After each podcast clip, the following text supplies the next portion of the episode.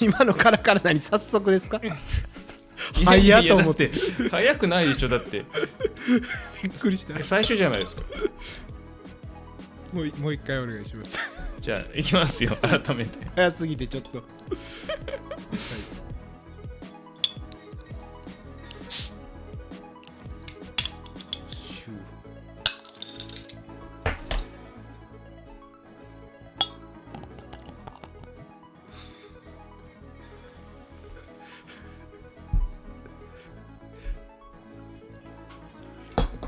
はおあおやりますかやりましょはいうシュッでしたね今そうですね今日もボトルを開けるところから日ははいでしたその今仕事のデスクみたいなんで撮ってんすよねそうですね仕事のデスクでビールそのをままやってますねうん開けていくストロングスタイルでうんまあたまに飲んでますから ね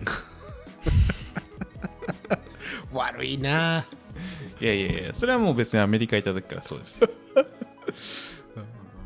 それはねあのアメリカ人に教えてもらいましたよ、悪いなうん、えオフィスでも昔だからその僕の会社のそのアメリカの本社行った時はまあなんか金曜お昼には酒飲んでましたよねいいっすねとかなんか最近はえっ、と火水木が出社日になっててでなんかあの手この手で今オフィスに人を戻そうとしてるんですよね、うんで、なんかいろいろこう、ご飯、ランチタダにしたりとか、なんかいろいろやって人呼んでるんですけど、その木曜日、うん火、水、木の木曜日、まあ、出社日で言うとその週の最後なんで、あの、サースティーサーズデーっていう感じで、ほうほうほうほビールを出すわけですよ。うほで、まあその、いろんなあの手この手でやるんですけど、まあビール出す日しか来ねえっていうやつがいっぱいいるっていう。うビールクズですねそうですね。まあそんな人がいっぱいいる。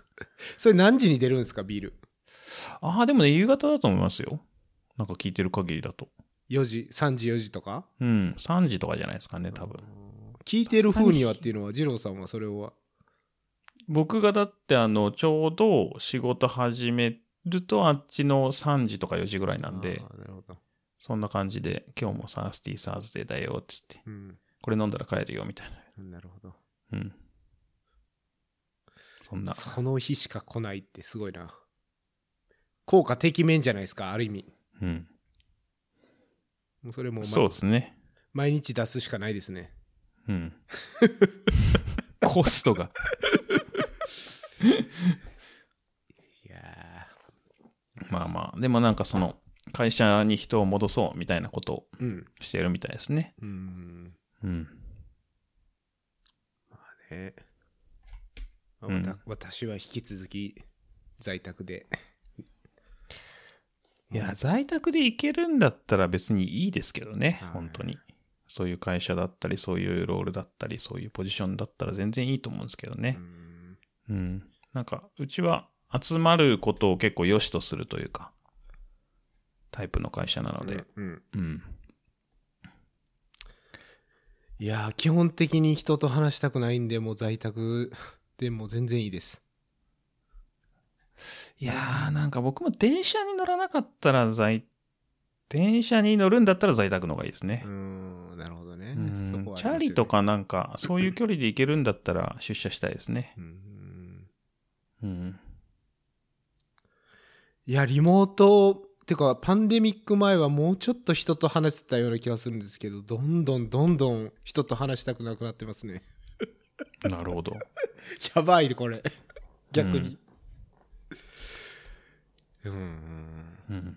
いやあとやっぱ痛烈に便利ですよ家に入れるっていうのは、うん。うん子供便の利こととか家のこととかちょこちょこ、まあ、できるんでうん。うんそうそう。まあだからうちも多分しばらくはハイブリッドだと思うんですけどね。うんうん。まあ出社とリモートと。まあ一生そうかもしれないですよね、それは、そうそうそう。うんうん。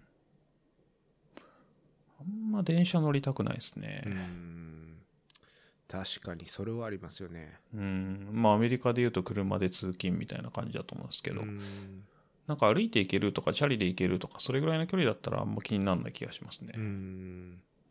まあ確かに電車とか乗るのはめんどくさいし、ハードル上がりますよね。うん。うんうんうん、うん。うん。まあ、はいまあそんな、そんな感じのビールトークから始まりましたが、そうですね。はい。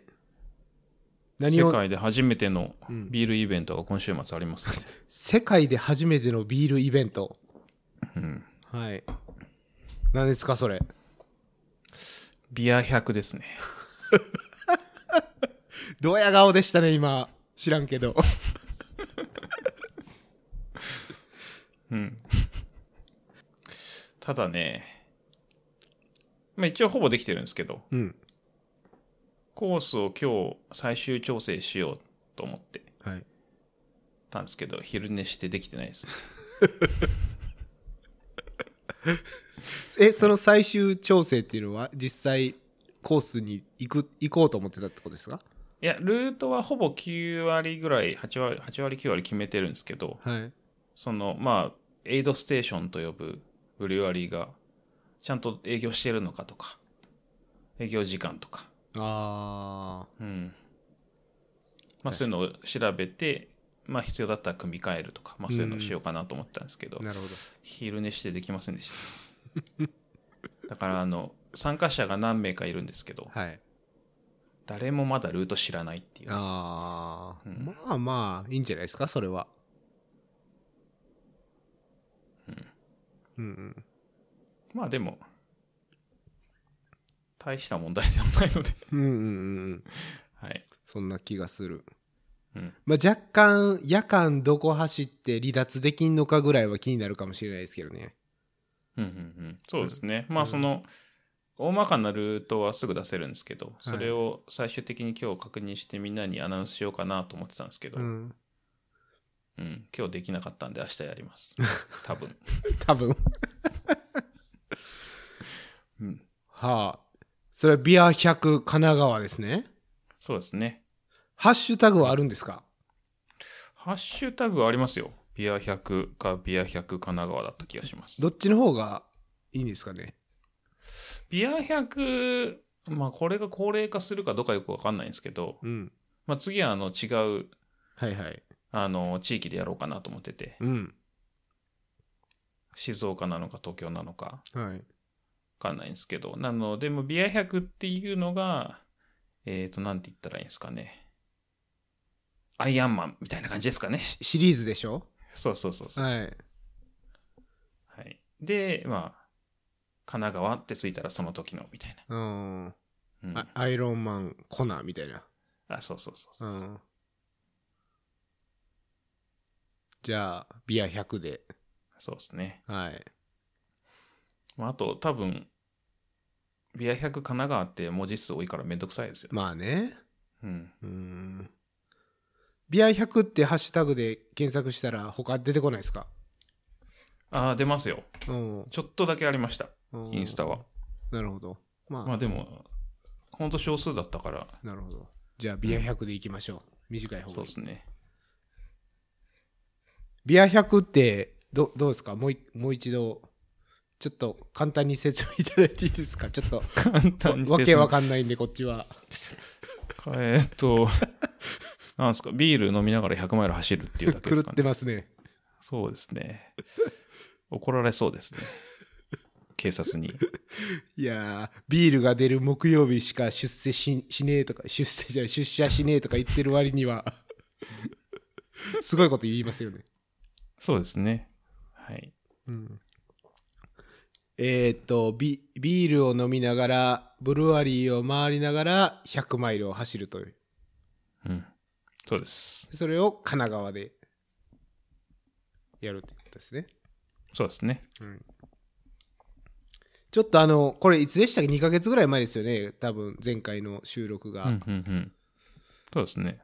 うんそっから、どどういう進進捗があるんですか進捗、まあ、ある程度コース決めて、うん。えーっと、基本的には参加したいですっていう人はい。は、えーっと、ツイッターとかインスタとかで連絡もらって、はい。まあ、ある程度詳細、詰めたやつを送って、うん。っていう感じですかね。今、ちなみに何人いるんですか、参加者は。多分、えっ、と、今9人かな、8人かな、それぐらいですね。おーなんか怪我して出れないとか、うん。あの、急な、あの、うん。冠婚葬祭的な予定が入っちゃいましたとかあ、ーまあそういうので、キャンセルが2、3人いますけど、まあそんな感じですかね。狂ったやつらがそんなにいるんですね。そうですね。はい。で、まあ、はい。うん。すはい、どうぞ。でっていうのはあ、いや、で、スタートとかはいつなのかなと思って。スタートはあの土曜日の、うん多分10時ですかね。多 分。ゆるいなあ多分10時ですね。はえっい。と、4月29日の土曜日の朝10時。うん。はい。なるほど。ちなみに、い今日、今日の日付って言いましたっけああ、行ってないかもしれない ですね。お願いします。ビールから話がずれましたね。すいません。今日は4月の23日、はい。日曜日ですね。うん。えっ、と、日本が9時、今45分。で、えっ、と、カリフォルニアは5時45分ですかね。そうですね。うん。ありがとうございまおす。はようございます。サマータイムになったんで、1時間ずれましたね。ああ、確かに確かにい。つもは10時開始だったんですか夜だっの。た気がしますね。ですよね。うん。ちょっと、いや、 9時の方こがっち9時半で、えっ、と、カリフォルニア4時半とかじゃなかったでしたっけあ、そっか。うん。そうですね。ちょっと、1時間早くななりましたね、日本が。うん、うん。そっちの方がいいいような気もするけど。うん。二郎さんがお眠りになるんで、たまに。そうですね。そうっすね。いや、 結構最近もう10時過ぎとか11時前に寝ちゃうん で、そう。はい。はい。これでもう夜更かしをさしさしてしまってるってことですね。まあまあまあ、ちょっとだけ。はい。うん。はい。で、今日は23日で、ビア100神奈川は、えっと、1週間後の4月29日。はい。はい。 10多時ぐらい分朝10時。うん。ドキドキしますそうね。うん。終わりはね、よくわからないですね。まあそうですよね。うん。うん、一応、まあ、ざっくりとしたイメージで言うと、日曜日の、えっ、と、30日の昼過ぎから、まあ、夕方ぐらいかなっていう感じですかね。うんうん。夕方4時で30時間ですよね。うん。まあ、どれだけ飲むかですかね、マジで。うーん。基本、労働で、まあ、そんなにアップダウンもないので、はい。うん。まあ、たらたらと言って、一ブリュワリー一杯飲んで、うん。まあ、ゆっくりご飯食べたりしながらなんで、ゆっくり。はい。大丈夫かなわかりません。 ?1 ブルワリー、な何ブルワリー回るんですか9か10ですね。 ?10。うん一つ 10,、うん10いけないかなとか思ってはいるんですけど、ちょっと、まあ、考え中ですね、そこは。最後は。 1つ30分で5時間ですよ。そうそうそうそう。うーん。きついきつい。まあまあまあまあ、ロードなんで、だって25、まあ、キロ7、キロ8ぐらいでダラダラ行って、うん。うん。まあ、夜ですかね、終わりはやっぱ。いやーだってうん5時間飲み食いして25時間で100マイル走るってことですからねそうですね。 30時間だと、まあ、30はかかるかなっていう気がしてますね。 30はかかりそうですね、うん。これこういうこと言っててね実際どうなるか全く想像つかないんで面白いですよねう、ん。そう、でも夜のパートが、結局店やってないから走るしかないんですうよね。んなるほどねそう、そこはだからまあタイムは稼げるっていう言い方も変ですけど、まあただ走るしかないっつう、うん地獄のような時間があるんですけどう、んうん。ブルえブルワリーっていうのは大体営業時間は12時から12時ぐらいの感じですかそうですね。で、朝早く空いてるところが、多分 9, 9時半とか、 10時から空いてるところがあるんで、早いな。まあ、そこに合わせてスケジュールを組んだり とかそこ、に合わせてうんはい。 うん。まあ、そこのコースを考えてるのが一番楽しかったですねああ、まあそうで営すよ業ね。時間見て、ううんん。まあまあ、そら、うん確かに。まあ、心配なのは途中でみんなが自分も含めて辞めたくならないかっていうぐらいですかねいや、口には出さなかったけどですけど、それは気になってますね。うんいやもういいんじゃねみたいな気持ちになりそうな気がしていてうんそこはまあちょっと心配ですねいやー、うまいブルワリーは危険ですね。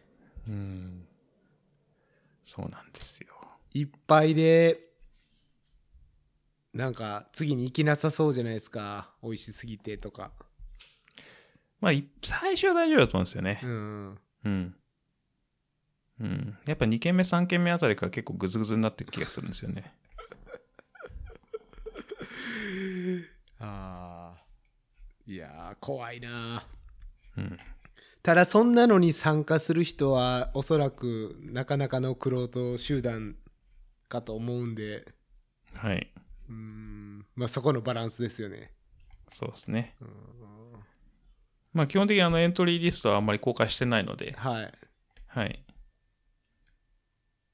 うん、お楽しみにという感じですかねそうですねうんまああのーぜひぜひソーシャルを上げていただきたいですけどねそうですねうんん参加者全員の全員にうんうんそこはあのみんなにはいお願いして、そうですね、いやーいいっすねそれってあのコースとかって発表されるんですかね公に、うん一応、うんまあ、コースっていうかそのなんて言ったんですか道路いそのエグザクトでこの道路を通るみたいなのはあんまり考えてなくて、うんまあ、ざっくりこういうブルワリを回っていきますよみたいな感じにしようかなと思ってなというのもあのなんて言ったんですかその道路を知らないところもいっぱいあるんでその川崎とか行くんですけどはい細かい道路とか知らないから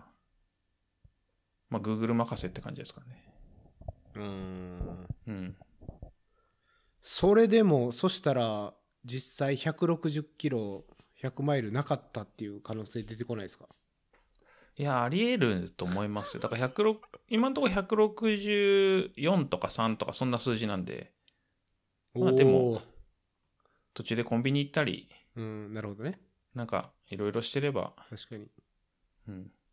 あとはずれたら Google のせいっていう、それでいいんじゃないですか。うんまあまあ一種ですからねそういうのは100マイル一種ですから、うん。うんそうそうそう。いやーだってなんか応援とかガヤに来る人もいるんじゃないですかそうそうやっぱり来たい人うんう、ん。そうそうそう。なんで、こう、ある程度のルートと、まあ、あとはインスタでフォローしてもらって、うん、ちょっと Google マップで位置情報出すかっていうのは考えましたけど、ああなるほどバッテリー問題かなと思いながらどうしようかなとか。確かに確かにうん。ちょっと考え中です。もちろんモバイルバッテリーは持ってくんですけど、モバイルバッテリー持って走るんですかそうですね。やっぱ、なんか僕の iPhone 古いからそんなバッテリーやっぱ地図とか見ながらだと持たない気がするんで、確かにうん、いやー狂ったことやりますねそうですね楽なしんでみですねこんなことやってんだろうなっていう気持ちにはなりますねいやーいやー本当に久々ですよねでも100マイルもそうなんですよハードロック以来ですよね、うーんいやー、うんだって走ってる二郎さんが走ってるレースがコヨーテ・トゥームーンだとかハードロックとかビア100とか、うん、もうすごいとこ行ってますよね 普通のレース全然ないじゃないですかまあ確かに極端すぎませんなんかまあなんか変なことしてますね、確かに。もう、もう遊び尽くした クロートの、なんか、路線ですよね、これ。そうですね。うん。うん、まあ、趣味なので。趣味と趣味が重なって、そうそう。で素晴らしい産物になってますけどうん。いやー楽しみですねこれを追うのがそうですね。はいどういう結末になるのか。うんあの、テーマは結構簡単で、はいあの、日本社会は、あの、不寛容な感じになりつつあるので、うん僕たちだけでも寛容に行きましょうっていう、そういう。なるほどねうん。つ伝わってますねそのなんか、はい、寛容よく言えば寛容そうそうそうそう。人に優しく、自分に優し く。はい、自分に優しくはい。 自分に優しくしすぎてもやめちゃいそうですよ、途中でそうそうそうそう。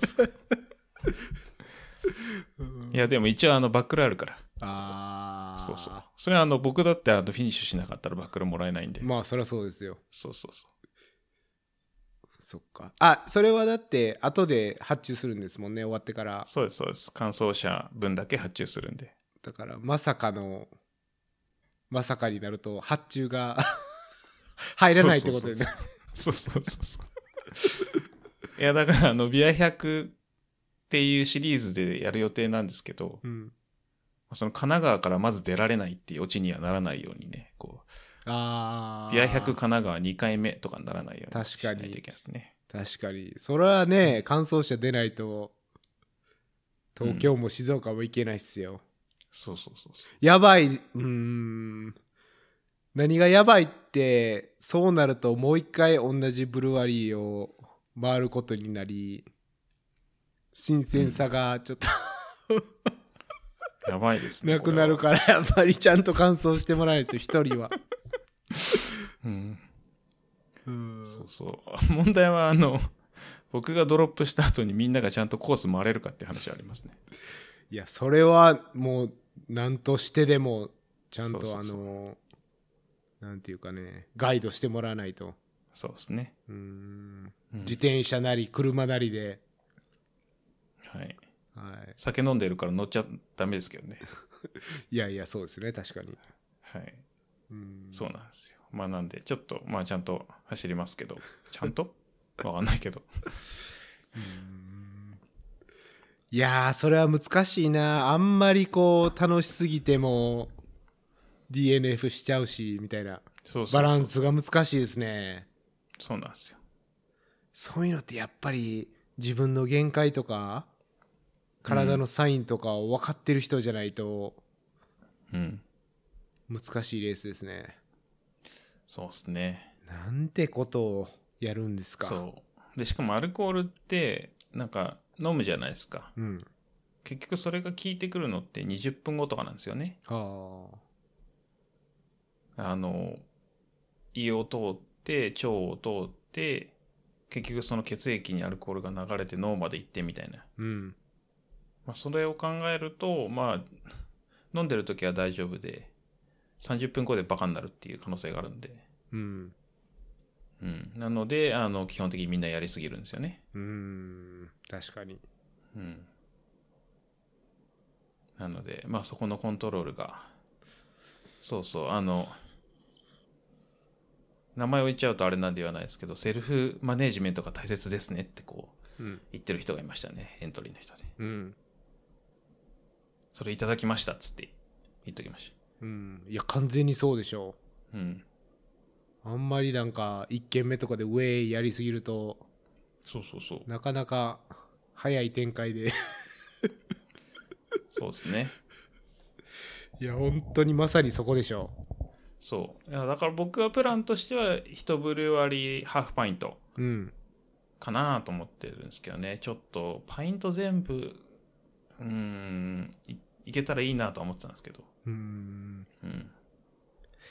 いやー、でもそこはね、なんとなくなんか、ハーフパイントで行く中、こう、マウント取って来るおじさんが一人現れて「えお前らハーフパイントな俺もちろんパイントだぜ」みたいな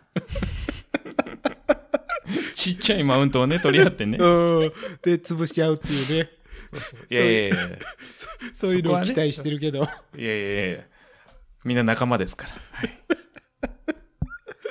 競争じゃないんで。いやー潰したもん勝ちみたいなのない ので。こういやー誰かやってほしいなうん。大丈夫ですよ。うんうん大丈夫何が大丈夫か全然分からへんけどわかんないけど。いやいやまあどうなるかわかりませんけど。はいまあ、収録されるのかされないのか次第ですかね。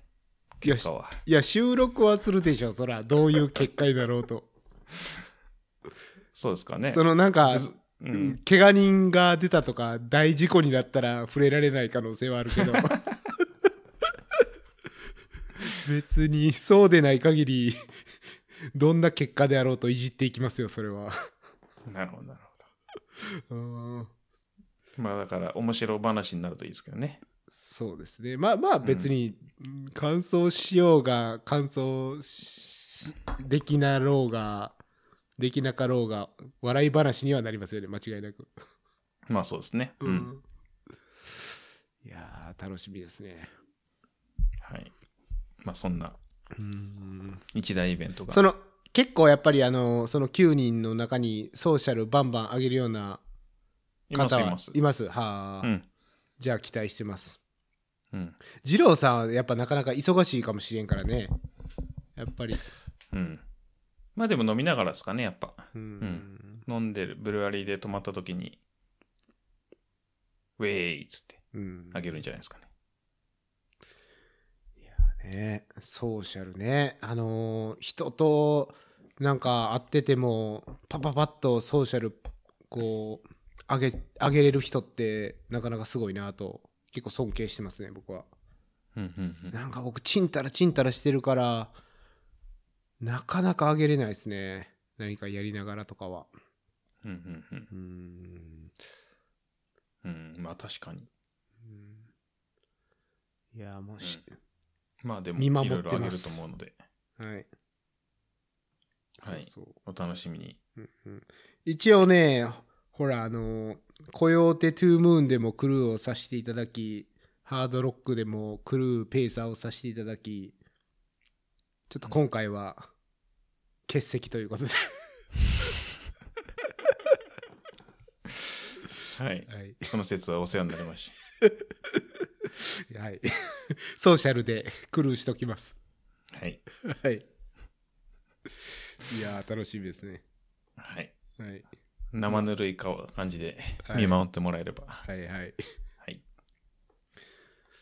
そうですね。はい。うんまあ、そんなとこですかね。はい。ビア100からは。ビア100はいはい。うんですね。で、なんかあの、最近ちょいちょい走ってるんですけど、うん。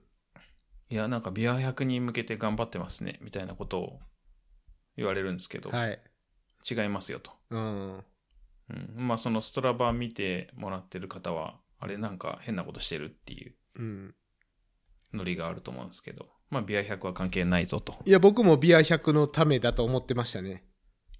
あ、本当ですかはい。一応なんかその、引率する側なんで、さすがにちょっと走っとかないとなーっていう感じで走ってると思ってました。あなるほど、なるほど。はい。そう、まあ、ビア100グループランなんで、うん。そう、まあ別にあんまり頑張る要素がそんなないんですよね。うん。まあ距離的な部分はもちろんあるんですけど、はい。うん、距離とアルコール的なね、そこはあるん ですけど、はい。はい。そうそう。まあそこは別によくて。距離スピーとドアルコール的アルコール的なもんはもうストラバとか関係ないからねそうそうストラバのアクティビティタイプにないし、その飲みみたいなのはうん。ドリンキングみたいなのうは、んうんそうそう。はい、まあまあ、そう。で、最近その、まあ見てもらっている方は、ご存知の通り、スピード練習と逆練をやってるんですよね。はいうん。で、まあそれで、いや、ビア100ですかってうん言って。いや、違いますってういうんのなんですけど、まあ、あの、近所の友達のコーチを今してまして、ええほそう。で、まあ別に僕はあの、あのーちゃんと体系的に学んだわけではないので、うん。あの、コーチっていうよりかは、なんとなくこんな感じでいきますかみたいな、ちょっとアドバイスをしてるだけなんですけど、はい。うん。まあその友達が、あの、100マイルに出るっていうんで、はい。あの、僕的に一番、あの、効率的にいけるメニューをやってるっていう感じですかねは。あはあはあはあはあなるほど。うん。一番効果があるんではなかろうかっていうメニューをやってるっていう。うん。うん。それが、まあ、スピード練習とサカレンっていう感じですかね、今のとこなるろ。ほど。それはそのレース名はレースは新越です。新越のおー100マイル。 9月うんでしたっけ、そうですね。うん、よし結構ありますね、まだ期間が。うん。うん。ばっちり、ばっちり仕上がりそうですね。そうですね。うんで、結構あの、しっかりポイント練習をそのサカレンとスピード練習で週2回、1回ずつやってるんで、まあはいちょっと、なんて言ったらいいんですかね、疲れもまあ溜まりやすいんで、それをこうリリースしつつ、うん。あの、ストレスを与え続けてパワーアップしていくっていう、はい。そういうことを考えてますね。えうん、ただその、新越と同じ日に、それこそ深夜さんと僕が出るマウンテンレイクスー。うん。と被ってるんですよね。あ、全く同じ日なんですか全く同じ、おうーん全く同じ週末かな。一日ずれてるかも。はいはいはいはうん。なんで、まあ、被ってなければ応援に行こうかと思ったんですけどい。、なるほど。そう、被っちゃったんで、まあ、うん遠くから応援ししますよと。うん。まあ、それまではい一緒に頑張りますかと。まあね。こんな感じで。で、やってますね。ななのので、で。そういうことだったんですね。そうそう。まあまあ走ってるっちゃ走ってるんですけど、まあうんそういう理由で。うん。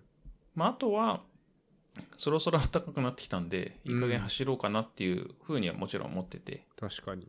そう。というのも、あの、来年の秋、あの、ワサッチ、うん。もう一回出ます、出ようかなと。はいはいはいはい。で、あの、例の、例の例のやつを取りに行こうかなと思ってて。サブ24のクリムゾンバックルですかそうそうそうそう。あそう。で、それを結構真面目に考えると1年じゃ間に合わないかもなと思って。あ。うん。えうん。で、今年は、まあ、とにかくスピードを作ろうっていう、久しぶりのやる気を出してますねえ。素晴らしい。なので、まあ、今年、今シーズンよくわかんシーズンの聞き分けがよくわかんないけど、フルマラソンいくつか出ようかなっていうか、その、スピードを確認するためにみたいな。はいはい。おっていうのお。を今度の冬でやろうかなと。フルマラソンなんて何年ぶりですのわかんないです。わかんないぐらい。うん。 5年は経ってますね。わかんないぐらいだと。うんおそら出く。ますね。そうそう。まあ、それで最低でも2時間50分か2時間45分ぐらいは行きたいな。 早いって、それ、むちゃくちゃ早いですよ。2時間45分って。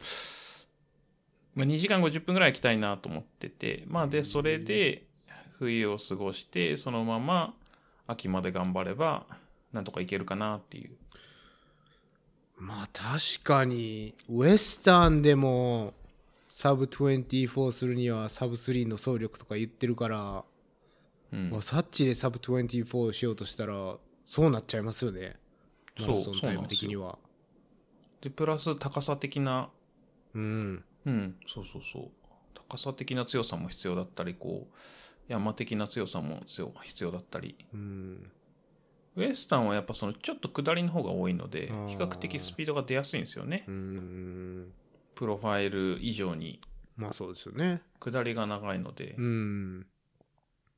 そう。だけど、まあ、そうワサッチの場合は単純に登って降りるだけなんで、下りが長いってこともなく。うんうんうん。うん。なので、まあちょっと1年半計画みたいな。すごいなあそれで引退しようかなと。引退引退 引退っていうか、なんつったらいいんですかね、真面目にもう走るのはそれであ、うん、ちょっまあ確と、かにねもうちょっと、緩めようかなっていうはいはいはい。うん。まあ別に走るんですけど。うんうんうんうん。うん。ビア100と か、あの、僕が早く欲しいと思ってるうん。豚のバックルとか。えーっとね、豚のバックル、何でしたっけピグテールそう、ピックテール。はいはい。あれ、まああれが結構今い、あの、クリムゾンバックルの次ぐらいに欲しいん ですけど。そうそうそう。ああいうのとかに動物系ですもんねまあちょっとイージーめなのに出て、こう、うん。ファン、ファンに行こうかなって思ってますけうんうんうんうん。まあまあ、全然ありですよね。ど。うん。うん。そういやーまあそんな、そんなこんなで走ってますっていうので、はいまあはいなはいのでその近所の友達のおかげもあって、まあ一緒に練習できてるんで、まあまあ、確まかあに、ね。僕も感謝してて、はいはいはい。機会がちょうどあったんで、うんやっぱなんか誰かいる方がやりやすいんで、まあ、そうですよねう。ん。うん。その、アカウンタビリティにはなりますよね。そうそうそうそうう。ん。うん。そうなんですよ。なんか、しかもそのちょっとずつ伸びていく様がやっぱ楽しくて。おー。うん。感じるんですね、それをビシビシ。そうですね。うん。それはやっぱり、なんかやっぱ練習した分だけ、多分その、いわゆるその練習っぽいことはあんましてきてないので、うんこうやった分だけ伸びるっていう。いやーそうなんですよね。そこがうんランニングの面白いとこなんですよね。どっかで多分、うん。そう。多分どっかで停滞すると思うんですけど、一うん。うん瞬。うんけど、停滞っていうかちょっと鈍化するのかうんうん。な。うんうんうん。と思うんですけど、まあそういうところまできっと伸びつつ、そしたらまたメニュー変えたりとか。うんうん。うん。うん、なんかいろいろ、いいっすね。なんて言ったらいいんですかね。えっ、と、楽しくやってますかね。その、あおかしい方じゃない感じの。ーはいはいはいはい。うん。うん。すごいわかります。うん。うん。とある人の顔が思い浮かんだけど、ノーコメントにしときます。いや、わかんない。その人が、名前言ってもいいよって言うんだったら言うんですけど。そのいやいやいや、その、 ななんんかか、あの、きつい 練習を引っ張ってる人の顔が思い浮かんだけど、まだわかんない人がいるああ、なるほど、なるほど。はい。はい。そっち系じゃなさないんだなっていう、うんことですよね。はい。いや、でも大事ですよね。それはやっぱ人それぞれですから。うん。きついのが好きな人もいるし、やっぱりきついのだったら嫌になっちゃう人とかもいるんで、うん。うん。まあ本当にそうですよね。人に合ったスタイルで。うん。うん。いやーそんな、そんなことを最近はやってますよ。はいはい。いや、でも、それってマウンテンレイクスと新越が重なるっていうことは、もう完全にレースまで同じ、こう、テンションというか、うん。ピーキングしていいけるってことですもんね。そうそうそうそう。うん。そうですね。まあちょっと違うのが僕があのハイロンサム7月に違うの入れてるんで、あー、そっか、そこで一度、そうですね。ピーキングとリカバリーが挟まあま僕も別に挟まハイロンサムに合わせて何かをするっていうことはするつもりがないので、ううん。ん。その、もともとその僕も合わせ先が次の秋なんで、次っていうか来年の秋なんで、あそうそう。今年ー。何かに合あわー、せそるっかそっか。うん。っていうよりかは練習そのまま行くし、うんまあそしたらなんかいつの間にかレースが来たみたいな。うん。うん、それぐらいの、なんかそのハイロンサムのためとかマウンテンレックスのために何かをするっていうのはあんまないかなっていう。ハイロンサム用に一回多分富士山行く行けたらいいなぐらいですかうね。ん、まあね、うん、確かにマウンテンレイクスはそこまで練習しなくても全然どうにどうにかなるでしょうけど、ハイロンサムはね、うん。なかなか、コードもあるでしょ、あれ。そうですね。うんまあ、すごい雑に言うと、えっ、と、ハードロックを70%ぐらいの挙動にした感じですかね。うん、まあまあ、そんな。はい。いや、走ってますね。走ってるんですよう。ん、ストラバイ上がってきますもんね。うん。はい。そうなんですよね。うんまさかこんなに走るとは思ってなかったです。まあでも、あれじゃないですか ?1 月、2月ぐらいは、完全に休んでみたいなことをね、おっしゃってましたもんうね。ん。そうですね。うん寒いんで。はい。はい。なんで、まあ予定通りっていう。うん。うん。そんな、そんな近況ですかね。はい。うん。あとは、あれですよ。音楽活動ですよ。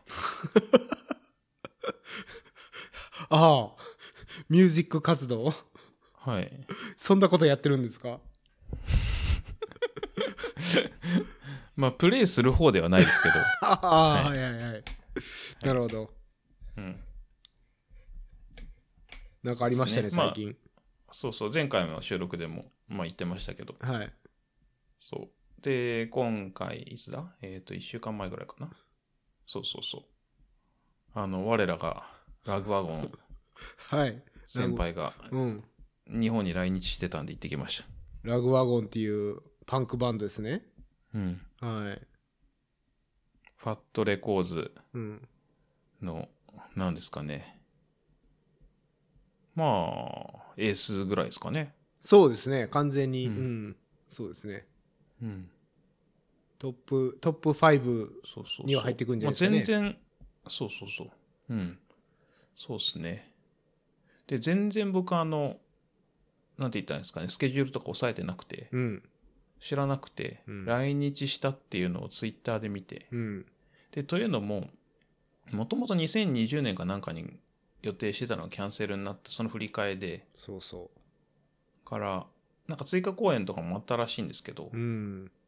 前のチケットそのまま使って入れるし、はい、はい。まあ追加公演は追加公演でもちろん発売してとか、うん。そんな感じで、なんでか全然漏れてて。うん。で、ちょうど週末空いてたんで、ツイッターこう、なんかラグワゴンで検索してたら、うん。あの、行けなくなった人がいらっしゃって、うん。まあ、その人と直接話して、チケット譲ってもらって。へえ。うん。え、お知り合いの方ですかいや、全然全然、あへの、ー普通に検索して、うん。ただ行けなくなりました、どなたか行きたい人、みたいな。うーん。そうなんですね。そうそう。で、その方も、えっ、と、2020年のチケット持ってて、うん。うん。それをそのまま譲り受けて、うん。うん。行ってきましたね。いやー、羨ましいですね。いやー、よかったですね。いや、なんかそのチケットの話で言うと、なんか、展開が早いなと思ってて、うん。いや、全然チケットとか、こう、追ってなかったって言言ってるツイートがあって、いきなりツイツイッターで譲ってもらったっつって、うん。ですぐライブでしたからね。そうそうそうそう。展開早かったな多分、行こうと思ってチケットをいただけるっていうのになるまでうん、の時間より、うん。うちから吉祥寺に行こうが時間かかりましたね。すごい。 うん 確かに。うんはい。いやー、そこはちょっとね、まあでも、聞きたいですね、どんな感じだったのかっていうのは。いやー、なんすかね、ちょっとでも、箱が小さくて、うん。狭いなーっていう感じはすごいしましたけどね。まあ、その分近さももちろんあるんですけど、うん。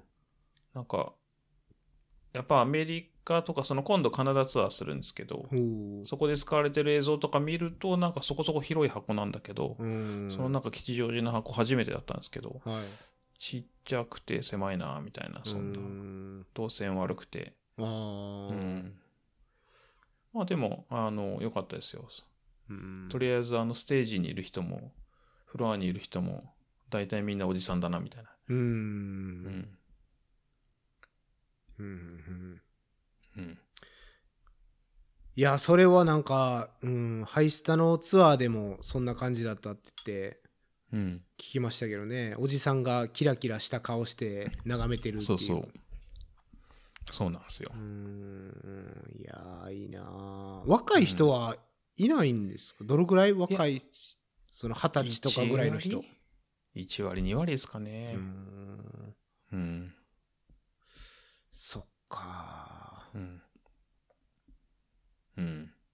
ぱりそんな感じですかね。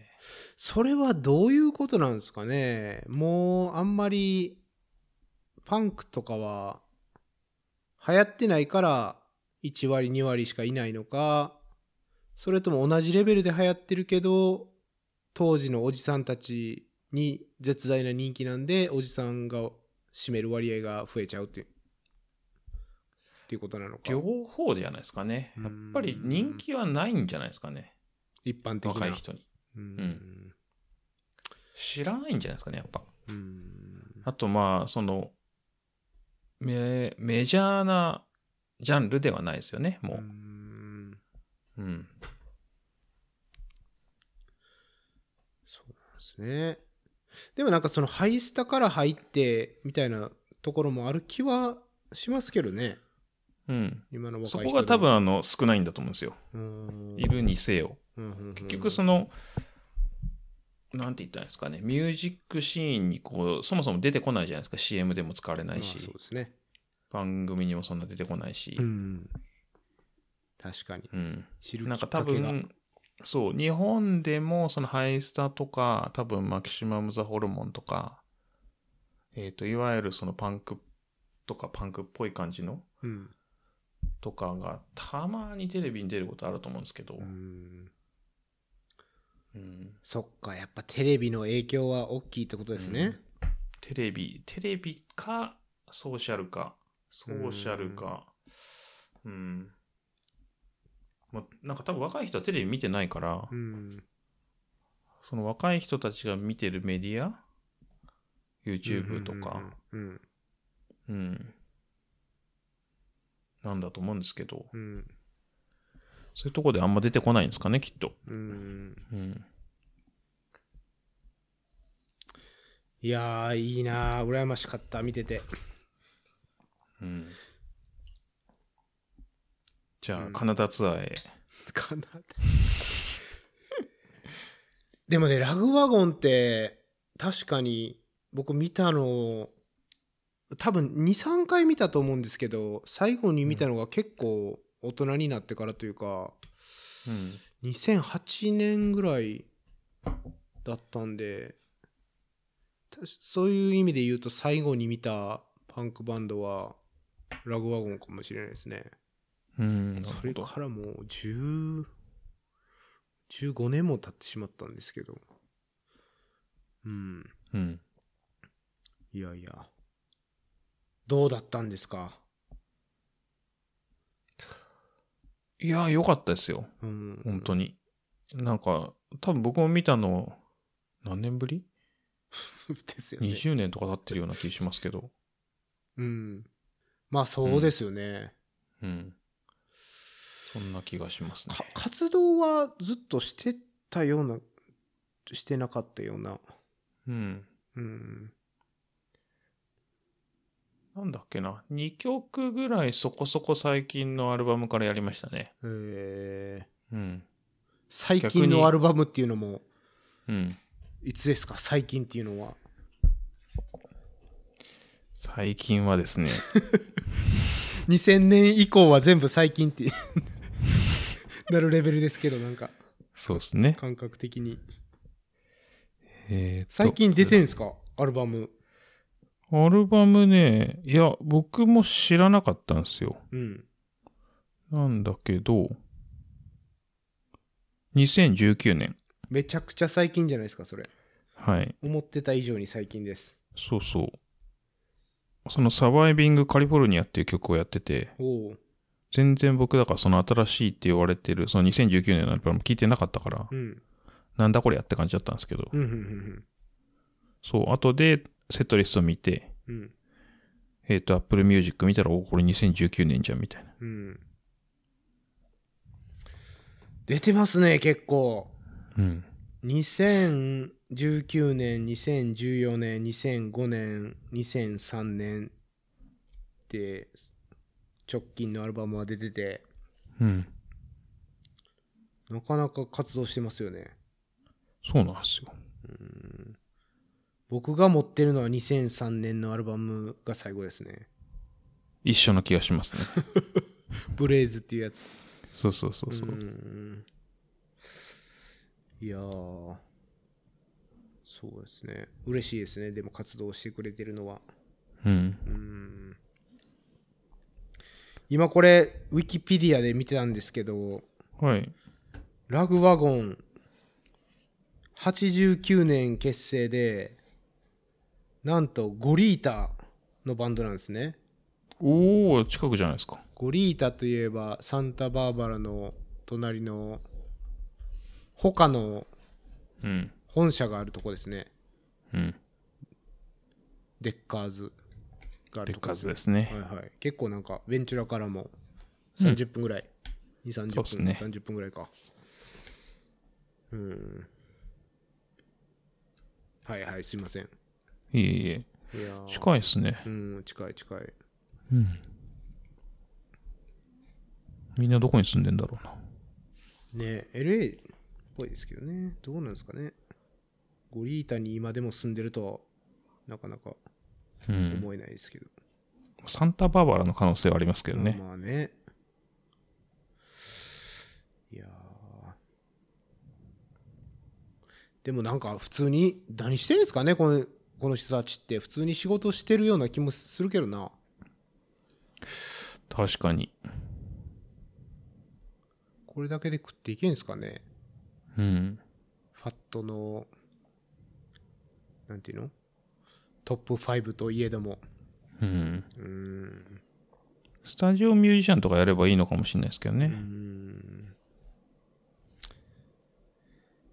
いやいやいやいいですねなんかでもまあ年は取ったんでしょうけど、まあ、変わってない感じもしましたねうん。全然変わってなかったですよ。うーんうん。なんかそれがすごい良かったです。えうん。ーいやだってね曲も別に昔と昔の曲もいっぱいやってるはずですしうーんそうですね。昔、だからそれこそ、2枚目、3枚目、4枚目ぐらいうんまあ1枚目もそうですけど。うん。だから、それこそアングリーデイズとかミスターコーヒーとかやった時はもうなんか、うんなかなかの爆上がりっぷりでしたね。うーんうんですよね。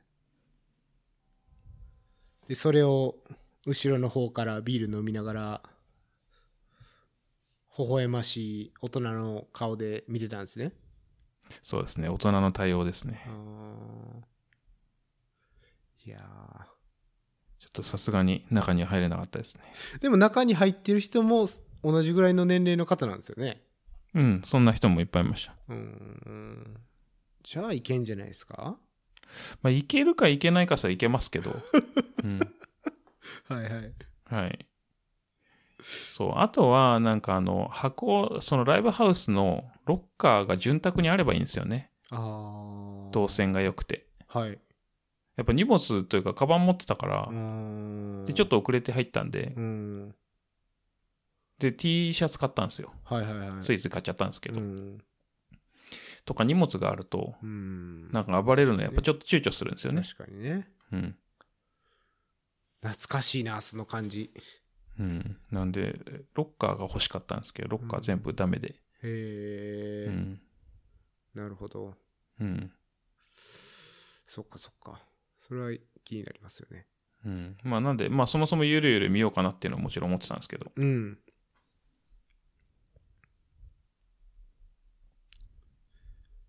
いやー僕確かに、うん、2000何年でしたっけ8年ぐらいに見た時は思いっきり前行きましたねうん。若者の中に入りましたねうん。うんでももうそれも15年前ですから今なら行っちゃいそうな気がする今でもうん。うんいやー楽しいないやー、もっと日本に来てほしいですね。うんストラングアウトがねそうそう来そるうって。書いてナミネムさん行く多分行くって言ってたけどうん。うんノーファンアトールと一緒にやるって書いてありましうたね。んチケットっていくらぐらいでしたっけご5500円とか5500円だった気がしますうね。んうん価値ありますねうん。全然いいですね。うーんそっか。いやー、もう、うんでもなんか、全部見ちゃいましたよ。インスタも、ツイッターも。うん。普通の人が上げてるやつとかも、もうなんか一通り見見て、ワクワクしました。うん、うん、うん。うん。なんかでもそういった意味だといい時代になりましたね。いソや、ーシャルにい上がっいてくる時ってう代ですよ、本当に。うん。こんなうん動画がいろんな角度から見れるなんてね。うん。なかったですからね、前いはや。、全くなかったですよ。うん、あと日本はあの結構、録音、録画、うん違うな。はいはい。撮影禁止が未だに普通なんで。おー。うん。うん、だからそういう意味では、あんまり日本のバンドだと上がってこないかもしれないですけど。うーうんん。えあのそのラグワゴンの時は全然 OK な感じだったんですうか、ん。全然何もなかったです制限はえー素晴らしでいもでですもね、うん、でも日本のバンドは結構制限あると思いますよ。うーん制限しない方がバズりそうなのにねそうそうそう。うーんなんかね、よくわかんないですよ、日本って。そのプロフェッショナルな機材はやめてくださいみたいなのはああるけどうん。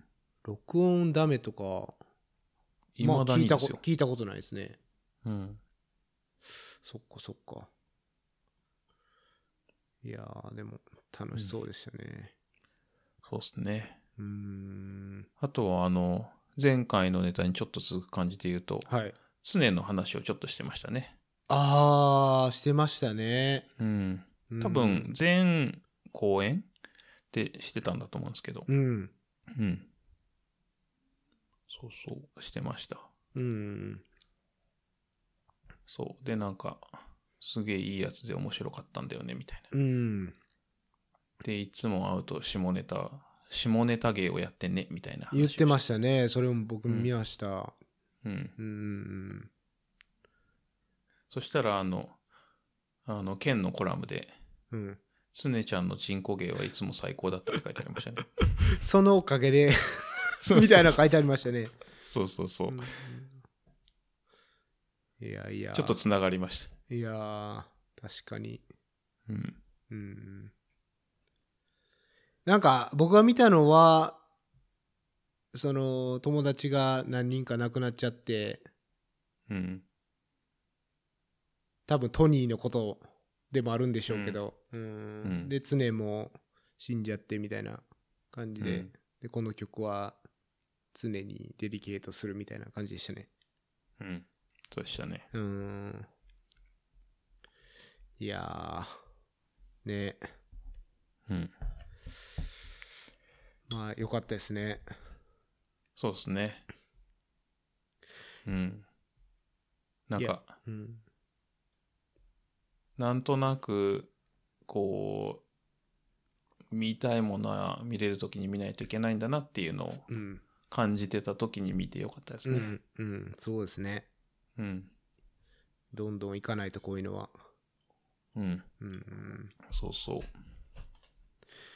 いやでもあと思ったのがその2020年に来る予定だったやつがパンデミックでキャンセルになってでそのその当時のチケットはそのまま使えるっていうことは当時に買った人はそのチケットを3年間こう、まあ、そう握りしめてたっていうかね保管しそつうなんつ3年経って見れたってもう胸熱ですよねそうなんですよ。うーんいや、その譲っていただいた方も3年間、そのチケットめちゃくちゃ綺麗に持ってて、うんそうなんだけど、まあ、あの、詳しい話は全然聞いてないんですけど、うんあの、お子さんの調子が悪くなっちゃって行けなくなったんでっていう、うんまあ、行きたい人ぜひっていう、そういう感じだったんですけど、ううん。んいや、3年間持ってて、行けなくてしんどいだろうなと思いつつ、うんねうん。えそれまさか無償いや、無償じゃないです、もちろん。あはい。ーですよね。一応、お金でこう、うん。そう。いやーそその人、トレイルランナー、ランナーじゃないんですよね。ランナーではなさそうですねあ。ーうんじゃあ、これを聞いてることはないと思いますけど。うん。うん。いやーでもその人の分までううん二郎さんが楽しんだということで。そうですね。うんまあ、無駄にならないでよかったとはもちろん思いますけど、確かに。まあ、その人もまた、あの、来日、その人のためにもまた来日してくれるといいな。うん。確かにな。なん何歳ぐらいでしたっけそのラグワゴンってもう 50?50 ぐらいなんでしょうね。 50超えてると思いますよ。うん。えーっと、上位が66年生まれですね。おお。 57。うん。元気ですね。元気ですね。まあ、あの、なんかね、ライブで息や、息が上がる感じは昔からあんな感じだったんですよね。確かうんだから、まあ、ちょっと、それが、進化、進化っていうか、ひどくなってる気もするけど、うんう。ん。ね、元気ですよね。いや、全然元気でしたよ。うほんんと。うん。で、この後カナダも行くとか。うん。うん。いや、でもなんかファンともいっぱい写真撮ってて、うん。いい感じだなと思いましたね。うん。そうですね。うん。なんか、そうそう。ライブ終わった後、ちょっと落ち着いたら出てきたらしいんですよね。うー。うんん。うんいやー、素晴らしい。うん。まあ、RD じゃないけど、その主催した人も、グッジョブですよね、本当に。うん。ソーシャルも上げてくれてたし。そう、3年間よく頑張りましたね。はい。ですね。うん。いや、NoFX の解散ツアーの情報が全然出てこなくて、やきもきしてるんですけどね。なんですかね。うん。うん。最後は LA でやるって言ってたから、すごい期待して待って、ペイトリオン参加したら、そこで先に情報来るんじゃないかと思って、ペイトリオンに参加することまでちょっと考えてるんですけど。うん。いやーもしかしたらね、ラグワゴンとかもやるかもしれないですからね。いや、くんじゃないですかね。ねえ。うん。そうそう。うん楽しみで、楽しみですけど。いや、9月にやってくんないかな。ねうえ、ちょん。うどあったらすごいですよね。タイミングが。うん。いやーまあまあ、そそうんですねな、そんなはい音楽活動ですけど音。楽活動をしてますね。うん。いや羨ましいそれこそだからう、ん当たるか当たんないか分かんないですけど、ハイスターが出るイベントも今、抽選申し込んでますね。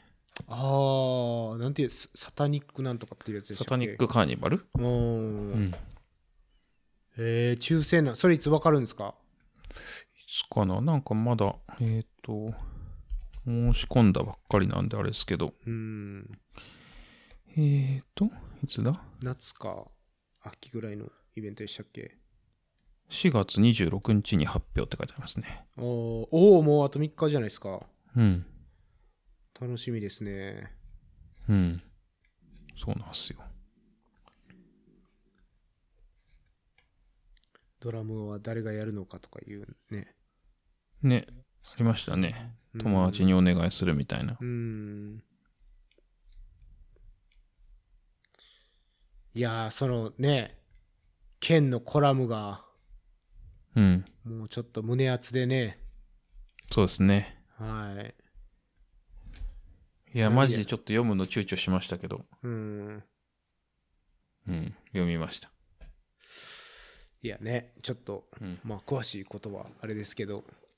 まあ、気になる人は読んでもらえばう。ん。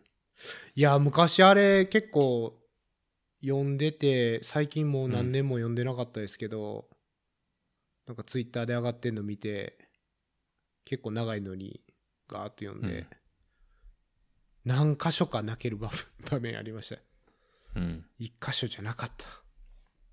うん。うん。ね。うん。いや、そんなこともあり。うん。はい。ぜひ読んでみてくくださいっていうことですよね。うん、そうですね。はい。はい。はい。そうそう。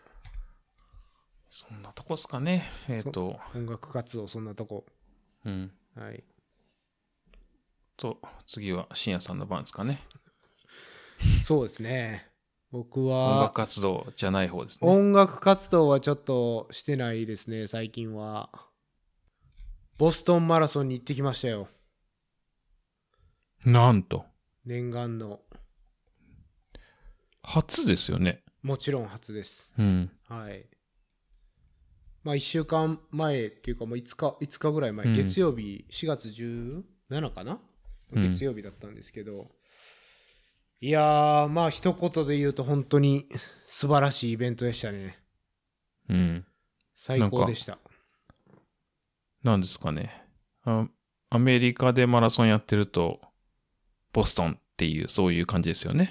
そうですね。もう、うん、やっぱり一番人気なんじゃないかな、ボストンが。うーん、なるほど。うん、人数的には多分ニューヨークとかの方が多いんでしょうけど、うん。ちょっとボストンは、うーん、やっぱりそのクオリファイって言って、クオリファイしないと本当にうん、うん。参加できないレースなんで、そう一般枠はないんですよね。ああ、なるほど、なるほクど。オリファイした人があの応募できる枠と、まあ、チャリティーぐらいしかないんで、うん、うん、まあ、本当にガチランナーしか基本的にはいない、うん。うん。まあ、イベントで。いやー、素晴らしかったんですけど、うん。うーん。なんすかね。どっから話したらいいかわかんないですけど、ほうほう。うーん。まあそのイベントも良かったんですけど、その、まあボストンウィークって言って、ボストンマラソンウィークって言って、もうかなり街自体が盛り上がってるうん、うん、うん。感じで、まあ僕が着いたのは、いつだったっけな、土曜日の夜だったんですね。ほ月曜日がマラソンなんで、まあ、うん、その前う。あの月曜なんですね。そうなんですよ。うん。なんかね、ペイトリオッツデーっていうマサチューセッツの祝日で、ほうほはい。まあ、その月曜日にやってるんですけど、う。なまるあ、ほど。土曜日なるほにどついて、うん。で、まあ、土曜日夜遅かったんで、まあ、その日は何もせずに寝て、日曜日の朝、ちょっと街に出たら、うん、うん、うん。は朝8時ぐらいですかね、まあ、祝日っていうのもあってボストンっていうそこそこ大きい街なのにもう外に出てる人ほぼ全員ランナーなんですよへえ。うんでみんななんかこうジョグみたいなのしててほいほい。うんなんかそれそれもまたすごいなんていうか空間だなと思っててうん、う、うんんいや、LA マラソンとか、ねえ、なかなかのサイズのマラソンでしょうけど、そんな街がランナーで埋め尽くされるっていう感じは全然しないんで、うん。うん、う、うんんまあボストンって多分ちっちゃい街なんで、泊まってる、何宿泊も、まあ、限られてるというか、うんうん。そのゴール地点に密集するんで、まあ、もちろんそういうのもあるでしょうけど、うん、うん。いやもう本当にランナーで埋め尽くされてて、うん、しかもなんかみんなフォームが綺麗なんですよ ねガチランナーなんでなるほど。うんで確かにまあうん基本、あの、そこそこタイムを持ってる人しかいないですからね。そうそうそうそうそうう。ん。うん、そうなんですよ僕の40代前半の男性なら、まあ、3時間10分がクオリファイタイムなんでうん、うん。まあめちゃくちゃ早いかって言ったらそうでもないけど、まあアメリカの一般的な感覚で言うとなかなか早いと思うんで、うん。うん。まあ全然ガチランナーですよね、皆さん。うん。うん。で、その、ん土曜日に、えっ、と、まあ YouTuber のコフジっていう人と、ラビットっていうアパレルブランドの、まあ、シェイクアウトランがあって、うん、うん。うんまあ、そういうのに参加したんですけどいやもう本当になんていうんですかね、ニューベリーストリートっていう、まあ、繁華街みたいなストリートにお店が結構あるんですけど、はい。そのランニング関係の、まあ、ポップアップストアだったり、まあ、ラビットもポップアップストアだったんですよ。はい。で、その横にアシックスがあったり、で、あと、その、なんていうんですかシューズのお店はいはいまはい。あなんていうスステップとか、まあなんかそういうスポーツ用品店とか、はい、常設のもあったり、まあ他のルルレモンであったり、まあいうんうん至る全部のもうこのアスレティック関係のお店でグループランみたいなのやってて、なるほどなるほうど。ん、もう街が本当にランナーで溢れ返ってる。うんうん。でそのコフジとラビットのそのグループランもなんかね多分300人ぐらい参加してたんですようーん。うんでそんなその規模のグループランが至るところであって、はいはいはい。うんもう異常でしたね盛り上がりがなるほど。うんそうなんですようでやっぱん。テンションはなんか上がる感じでしたねう。うんんそうなるほど。はい、そんな街中でうん繰り広げられると。そうなんですよね、まあ、若干普通の観光客とかは迷惑そうな顔しましたけど、まあそうなりますよね。そうなりますよねうん、んあの、そうそう当たっちゃったな、みたいな感じになりますよね。なりますよね、うん。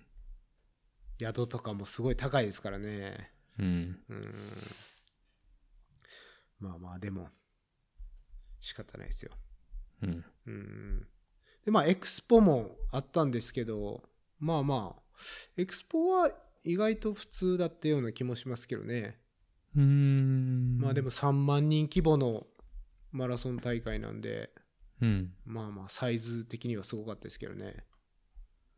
ですよね。なんかまあ、東京マラソンでもそこそこ広かったんで、うん。うん。それ以上って思うと。いや、今までそのベンチュラマラソン的なサイズのラン、うんあのマラソンしか走ったことなかったんで、なるほど、なるほど。うん全く別次元でしたね。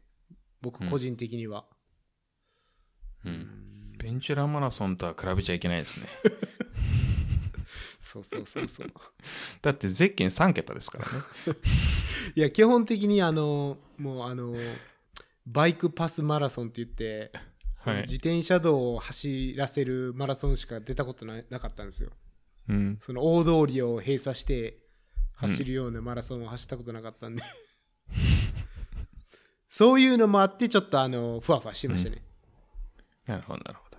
うんそうなんですよねいやでも一緒に宿泊した人たちはもうボストンベテラン勢でうんうんううん。んもう何年も何年も毎年行ってるような人たちでしたね、なるほど。はいそうそうまあでもそういう人がいると行きやすくていいですね。慣れてて。そうですね。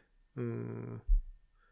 まあ、あとは、あその、ボストンのちょっと郊外に昔住んでたんで、うんまあその、大体の土地感覚はもちろうんうんんうんあって、まあ懐かしさもあり、それはそれで良かったですね。うん。う。うんん。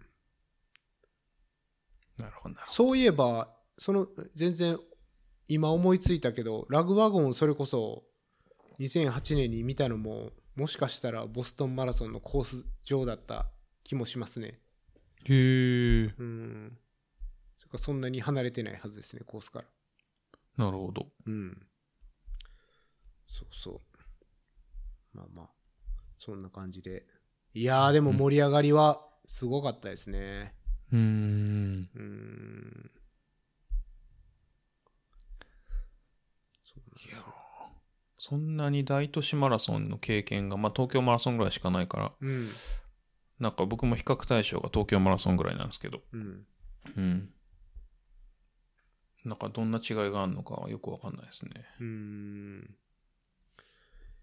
いや特にボストンマラソンそのクオリファイするのに10年かける人とかもいるからなるほど。やっぱもう来るだけで名誉なことなんですよねうんうん。やっぱそういう思いもなんとなく、うん、伝わってくるようなうん感じもあるしうん、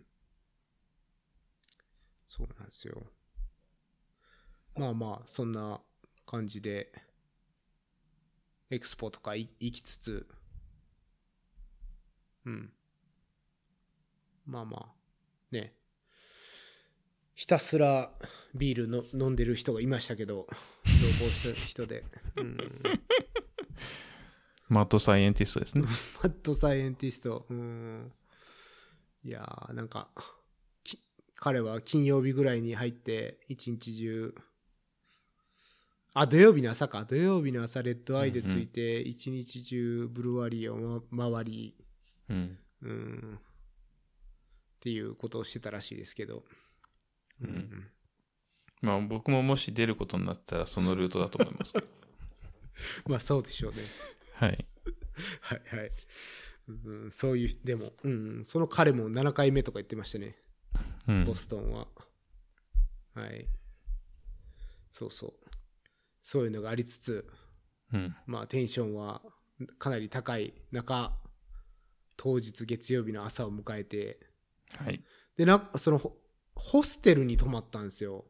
うんうんうん。ホステルってなかなかね、泊まる機会ないというか、大人になるとなくなりますよね。そうなんですよ。でもその、の、ホステル6人部屋を貸し切って、なるほど。まあ、な我るほど々。のグループだけだったんで、かなり快適でしたね。なるほど、なるほど。うーん。まあ、それはいいですね、確かそのに。そう、2段ベッドが3つある6人部屋で。うううんん、うんん、うん。そう。なんで、うん。なんか貴重品の心配とかする必要もないし、うんうん。あと大体同じ行動なんで、確かに。こう、行動したい時に誰かが寝てるとか、うんうん。そういう気を使うこともなく、朝起きるサイクルとかもまあ近しいですよそね。うそうそうそうそう、うんそれこそそのマラソンの当日なんてねうん。 5み時んとなか同じですから5ね。時とかに起きてるからもし一般の人がいたらね、ちょっとうん気使いますよねうん。うん、そうそういやーなかなかね良かったんですけどそのマラソンの朝バスで、まあ、恒例のスクールバスで行くんですけど、うんうんうんそのスクールバスの乗り場からもう10分ぐらいですかね、10分もかからないぐらいのとこだったんで、うん、良かったですし、フィニッシュからもまあ15分、20分ぐらいのとこなんで、うんはい、立地は最高で、うんうん。うん。でね、その、スクールバスがもう、まず、今まで見たことない数のスクールバスが並んでましたね。なるほど。うん。それは、まあ、アメリカのマラソン大会とかでは恒例なんですけど、そうですね。うん、移動にスあのスクールバスを使うんですね。うん。うん。で、やっぱ3万人のイベントですから。うん。それベンチュラマラソンとは規模が違いますからベンチュラマラソンもスクールバスやったけど、ベンチュラマラソンスクールバスです ね。はい、まあ、1000人いないの で。そうそうだからポイントトゥーポイントのレースだとうん。だいたいゴール地点に車を止めてスクールバスでスタート地点まで行くっていううん。まあまあそういうので、まあ、全然トレイルレースでも使えますよねそうですね。うーんレイミラーとかも。レイミラー使わないか。あるじゃないですかバックボーンでもスクールバスあーそとかうですね。バックボーンド使いましたねう。うんん。それこそ、サンタバーバラのナイントレイルスか。うんうんうん。あれもなんか駐車場からトレイルヘッドまでスクールバスででしたし、うーん、なるほど。うん、まあまあよくある、あれなんですそけうどです、ね。まあさすがに3万人規模のレースで、その、スタートラインにドロップオフしてもらう人がいると言えども、うん。まあ2万人はバスで多分行ってるんで、うんうん。いやー、ほんと、マサチューセッツ州のボストン近郊のあらゆる町からスクールバスが集まってましたね。なるほど。なんか書いてあるんですよ、スクールバスのあの、うんうんうん、外側に町の名前とかが。うん。うん。いやー、そういう、すごかったですね。うんうん。まあでもスクールバスって結構いい有効利用ですよね。だと思います、本当に。うん。うん。うん、そのいいサイズで、うん。うん。週末使ってないから使そうえなるんでみすたいな。よ。そうなんですよ。いや、本当にあの、学校がない日しかできないですよ、このイベントは。逆に言うと、そのスクールバスの、なんていうんですかが使えないと、ね、どうやって何万人運ぶんだって話になってくるし。うん。うん。いやーもうそれ、それからがすごかったですね。うん。うん。なるほど。もうふわふわふわふわしてましたけど まあでもなかなかねその遠いんですよスタート地点もあのほぼ本当にポイントトゥーポイント直線なんで、うんまあ、40キロは直線でもあるしバスの移動距離で言ったら多分ね560キロあったと思うんですけど普通に1時間ぐらいバスに乗られうん。ああ、長いですね。はい。そう。で、その、一応大会が、あの、レコメンドしてるバスの時間って、うん。スタートの3時間前なんですよ。なるほど。うん。で、3時間前にバス乗って1時間かけて、スタートエリアに着いて、そっから2時間、まあなんか、うん。過ごすっていうのが大会が推奨してるパターンなんですけどやっぱりその何回も参加している人から言わせると絶対そんなに早く行く必要ない ってみんな言うんで、うん。まあ、結構ギリギリではい。うん多分2時間3時間前じゃなくて1時間うん45分前ぐらいに乗ったんかなバスに。うんうんうんやっぱり1時間バスに乗られるとトイレも行きたくなるんで、うん。うん。うん、バス降りて、まあ、すぐすごいトイレ行きたかったんでトイレを探したら結構並んでてうん。でもっとあのスタート地点に近い方にトイレいっぱいあるって聞いてたんで、うんうんまあ、そこまで、まあ、軽くジョグで行き結構長いんですよもう1キロぐ1キロ以上あるんですよね。なるほどう。ん。なんで、ジョグで行き、で、トイレして、で、なんかしてたらもう、開始の30分ぐらい前だったんですよね。うんうん。うん。なんで、まあ、本当に軽くアップして、っていうかもうそれがアップになったんで、ちょうど。うんうんう。うんん、トイレして、で、結構寒かったんで、その、捨てれる服を着てたんですね。う。うんん、パンツも、うんうん。えっと、パーカーと、あと、ビーニーと。うんうんで、あの、東京マラソンで結構問題になってたじゃないですか。うん。うん。その服を捨て、捨てまくって、みたいな。そうですね。大抵はあの、なんだろう、コンビニで売ってる100円とか200円ぐらいのポンチョあーあのうん。それなんですよね。はいはいはい。うん。そう、そのゴミ袋とかをこう被ってる人も結構いたんですけど、大体はみんなもうその捨てれる服を着てて、でやっぱもうすボランティアが回収してるんですけど、それ、やっうんぱすごい数なんですよ。うん。うん。うん、何万人ですから。そうですね。ううん。ん、でもしっかりボランティアの数がいて、みんな頑張ってたんで、そこら辺に投げ捨てられてるみたいなことは一切なかったですね。うーん、なるほどう。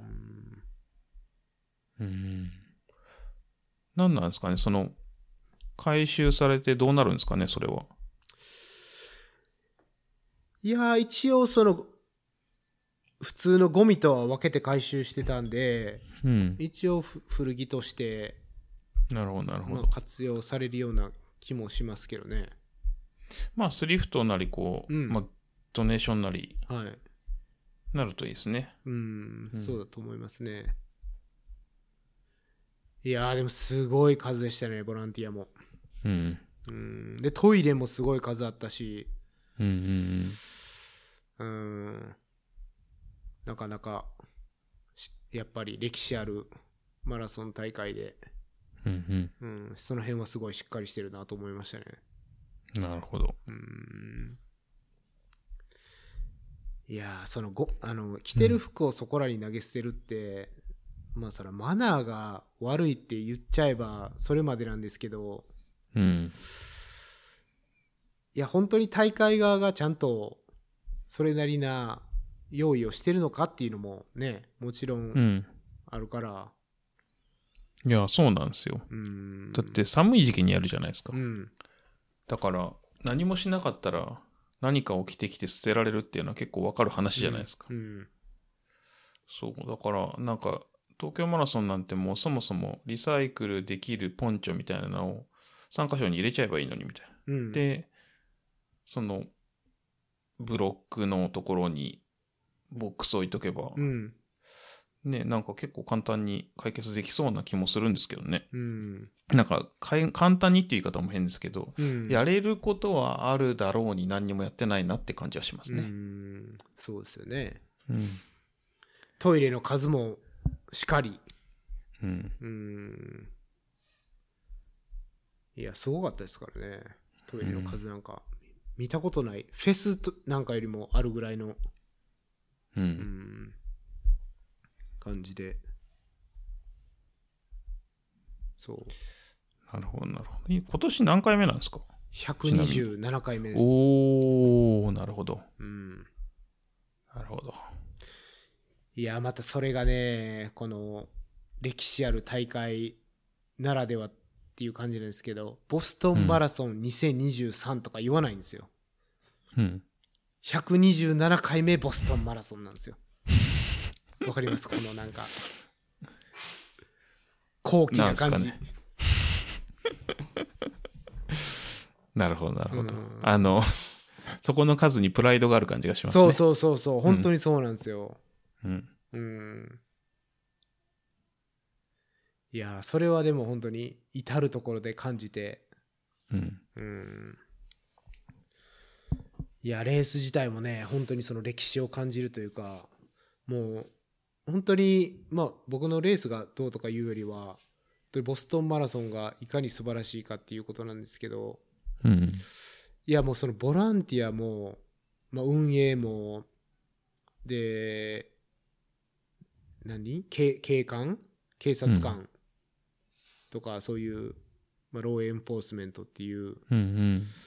人たちもあと,、えっと応援する人も、うん。まあ、やっぱなんかすごいプライドを持って参加してるなっていううん。街ぐるみであのねしっかりしたイベントを作り上げてるなっていうのを至る所に感じて、うん。うん。う。うんんなんかマラソン大会で応援しに来る人とかってなんて言うんですかねまあボランティアはボランティアでそれなりに頑張ってくれてるんですけどまあこうガヤじゃないですか、うん所詮は。そうですでねこ。うガヤな感じをすごい感じるけどボストンマラソンに至っては、まあ、本当にガヤというよりはなんていうんですかね本当に村の町を村とか町がこう迎え入れるみたいなうん。やっぱちょっと熱意が違いましたね。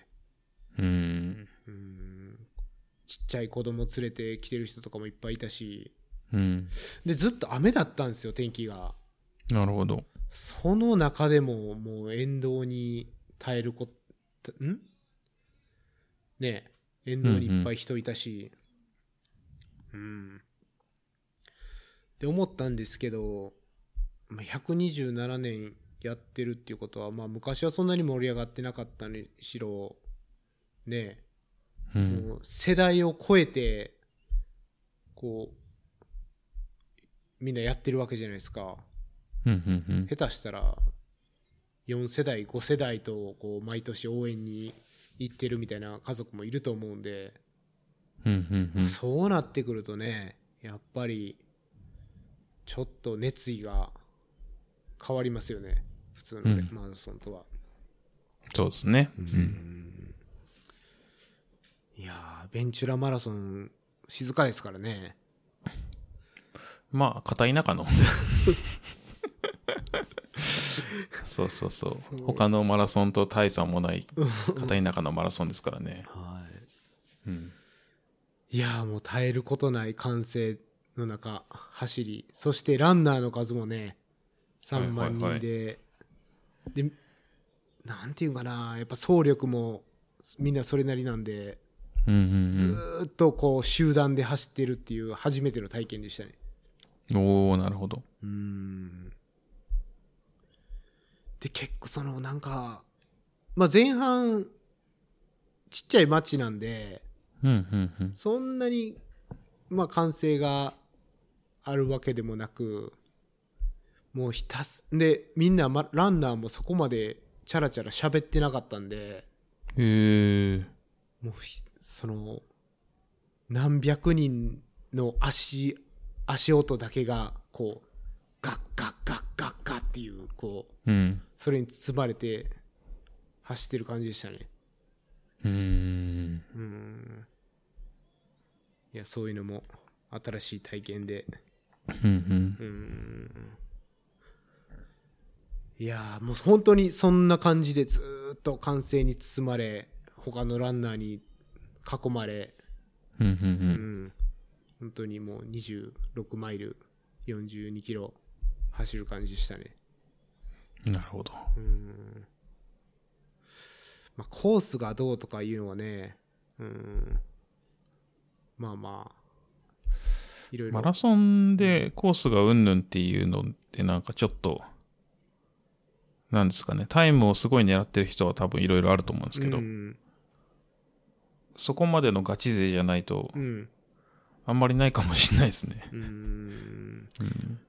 そうですね。まあでも結構上りがアップダウンが激しいレースっていう風に、まあ知られてて、うんうんうん結。構えっとね、16マイル地点ぐらいから、まあマラソンにしては大きい上りが4つあって、ほうう。んなるほど。心臓破りの坂とかいう 名前がついてるんですけど、うんうん。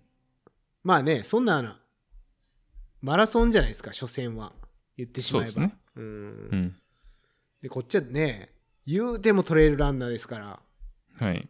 うーんそんなお前ら大げさやなっていう感じで入り まあでもいつもそうなんですよあのうん。マラソン大会で上りがあっても、うん結構そのトレイルランナーっていう意地をこう見せつける感じでこういつも頑張ってるんですけどうん。まあボストンもそんな感じで入りうんさあ言うても別にそんな 500m とか1キロですからね上りは。うん。うーんトレイルなんてね、10キロ上りが続いたりする話ですからね。そうですねうー。ん、まあ、そんな感じで入ったら、もう見事にやられましたね。はい。なんかそんな感じがしてまし見事にやられて、た。うん。本当にあの歩幅が、もう、20センチぐらいの感じになりましたね。 20歳。子供じゃないですか。いやー、急に来ましたよね、その上りで。うん。うーん。なるほど。いやーなんかそのなんていうんですかハンガーノックとかうんうん。燃料切れっていう感じもなく急に足が上がらなくなりほうほうほうーんまあひどいもんでしたねう。うん。トレイルランナーバリバリ抜かれましたねまあまあ、得意不得意あるんで、しょうがないですね。うーんいやーまあでもねうんよかったですようん。うーんフィニッシュもあのボストンの街中の多分アメリカで一番古いあのー図書館の横でフほうほうィニッシュなんですけど、うん。うん。いやー、歴史ある街を何個も走り、ゴールに向かうという、はい、感じでしたね。なるほど。うんまあ、やっぱりあのー記録は良くなかったですね。うん。うん、3時間18分だったんですけど、うん。ベンチュラ3時間6分だったんで、まあ、12、3分遅い感じで、うん。うん。まあ、でも仕方ない。うん。まあ、そもそもそのなんか、やっぱり旅行もしてるし、うん。でそのバスで1時間乗られてとかうん。を大規模の大会だったり、まあ、そのき結果いい結果が出る環境ではないような気がしししますよね、うん。そもそも。うんでコースも上り多いしうん。まあ強いて言うならその完成が素晴らしいからそういうのでエネルギーになる人はもしかしたら記録出るかもしれないですけど。うん。なるほど。うんまあまあ全然、ううんん。納得でそうですね楽しかったっていう、なるほど。うん来年は。いや来年はまあ多分行かないですけどうん。その毎年行ってる人とかいいるじゃないですか、そうですね。その気持ちは分かりました今回ほうほう参加ししてみてうんうんうんだからマラソンメインでしてる人はうん。うん。毎年行くんじゃないかなと思います本当にうーん。うん特にまあ国内で大して移動せずに参加できる人はもう間違いなく毎年参加するんじゃないかなっていうそういうう、んんなるほど。イベントかなと思いました、うん。うんなるほど。まああんまり僕も行きたいと思ったことがないんで、うんわかんないですけど。うんうん。いやもう絶対的におすすめですねへえ、そうなんですそねれ。は、うんんだってなんだったらあのボストンマラソンの前後で100マイルないかなって今ちょっと調べようかと思ってました。うんいやでもボストンマラソンは出ていただきたいですねなるほど。うーんあのーまあ言ってみたらまあウエスタンみたいな感じではありますよね、こう街ぐるみでアーバーンもこう迎え入れるみたいなとこあるじゃないですか、うんうんうんウエスタンもあれのまあ100倍の規模ぐらいの感じですうん。うんなるほど。そうなんですよ。でね、あの、やっぱり、日本からも、かなり参加されてる方、いらっしゃいましたよ。あ、なんかそんな気がしますねううん。。ん。なんか100人ぐらいのレベルでいたような気がします。うん。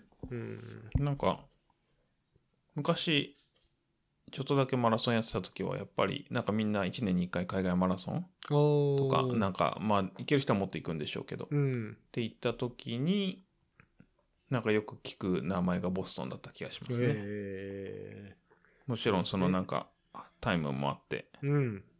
うん。そうですよね。うん。まあ、僕は日本から行くことはないとは思いますけど、うんうんううん。そうでんす。ね。うんいやまあー、チャンスがあれば。うん、そうですね。いや、もしアメリカにいたりするなら行く価値はあると思いますね。うん。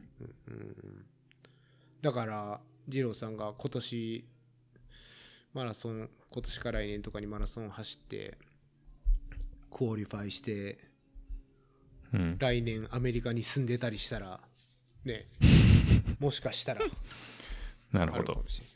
どうなんあでするかかもしれないねですね。日本のマラソン大会も結構そのボストンクオリファイのレースなんですかね。多分、東京マラソンとかう、ん。あるんじゃないですかね、もちそろんの対象のクオリファイになるような、うん。あるんじゃないですかね。うんアメリカだと大体ボストンクオリファイのマラソンですよね。うん。よっぽどなんか変なやつじゃない限り。うん。なんで、うんうんどどのマラソン行ってもその、ボストンクオリファイのなんか、サインとかがあって、うんう。うんん、レース後に写真撮れるブースとかがあったりするんですけど。なるほど、なるほどう。んいやー、どうなんですかね。伝わりきるかどうかは分かんないですけど、う。うんんいやーその街中がランナーで溢れかえるっていうのと、うん。そのそれを迎え入れる街街とまあ、うん、祭典お祭りでしたねうん。うんまあでも、ウエスタンステイツがそうで、うんマラソンだとボストンって言われる方がなんかしっくりきますうんね。うん本当にそうそんな感じですうん、そうなんですよいやーであのーそうそうそうキプチョゲもしてたんですよああ、ねなんか途中でやられてましたね、ちょっと。やられてたみたいですねうん。 6位5位か6位かなんかでうん、いやでもそういうこともあるやろうっていうねうん。うんなんか確か優勝してないマラソンって3回目ぐらいの感じで言ってましたね うん。まあ十分ですよね。十分ですよねいやーまあキプチョゲを見る、見れることはなかったですけどうん。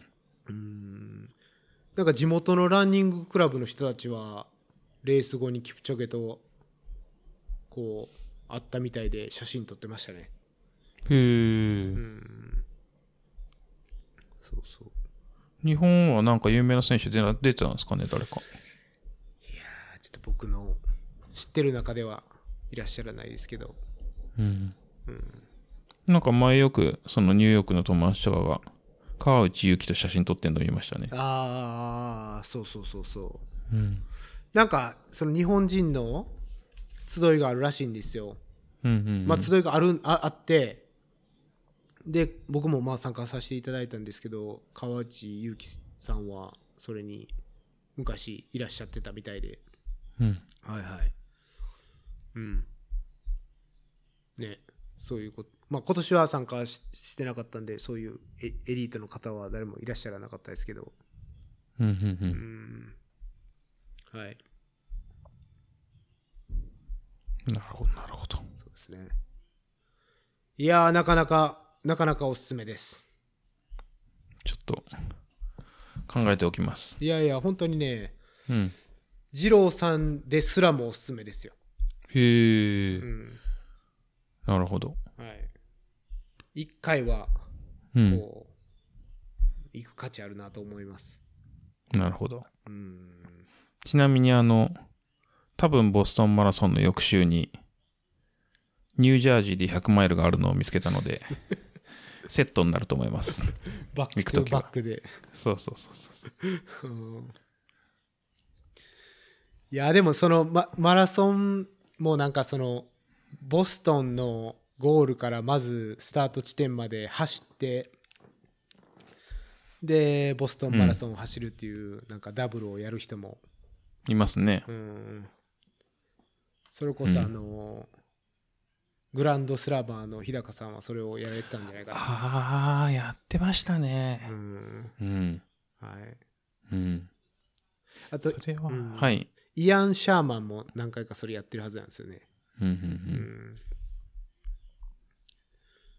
いや,、まあ、やらないです。いやでもボストン走った翌週にニュージャージーで100マイルもなかなか好きで、ね、はい。ボストンしかも月曜日なんでああ、なるほど。中4日になるのか。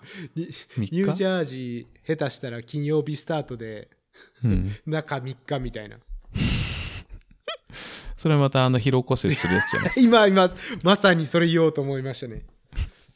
それは疲労骨折ですね。しますね、確実にう。ーん。そうなんですよね。いやいや。うん。いや、だから100人単位で参加してるから、ねえ、周りにちらほや、ちらほら、ボストンマラソン行ってきたよっていう方がいらっしゃるかもしれないですね。そうですね。う。うんいるかも。うん。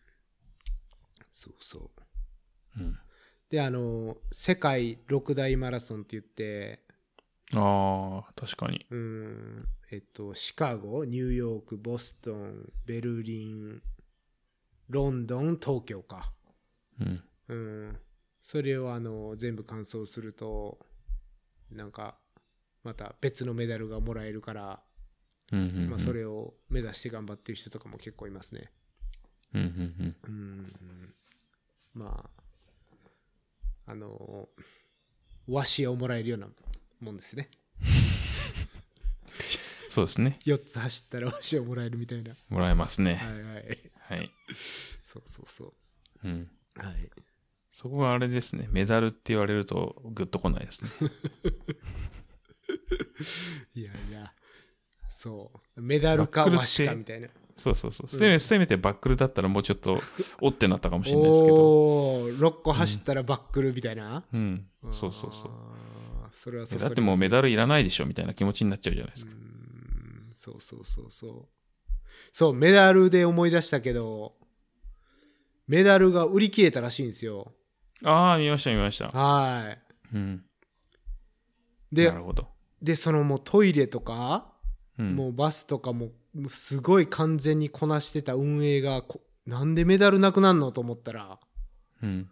どうやら複数もらってる人がいるらしいっていうへえ。噂を聞き、そして案の定 eBay にうんうん。出店されており、なるほ出ど。品されており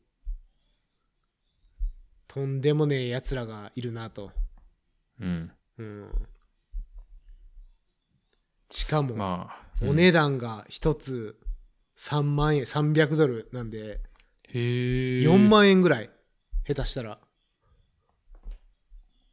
なかなかですね、それは。いやなかなかですようん。いやだからその自分が乾燥してないバックルを誰が買うねんっていう話は前もししましたけどうん。一緒ですよねそうですね。なんかあの、アメリカ行った時も、メダルをドネーションするのはあったんですよね。はいはいはいなんかあの、病院とか、うん子供たちにドネーションするみたいなので、何回か寄付とかしたんですけど、うんなんか、別になんつったらいいんですかね。売れると思ったことがないんですよね。いやそこなんですよもう発想がなかったですよね、そう。そうなんですよ。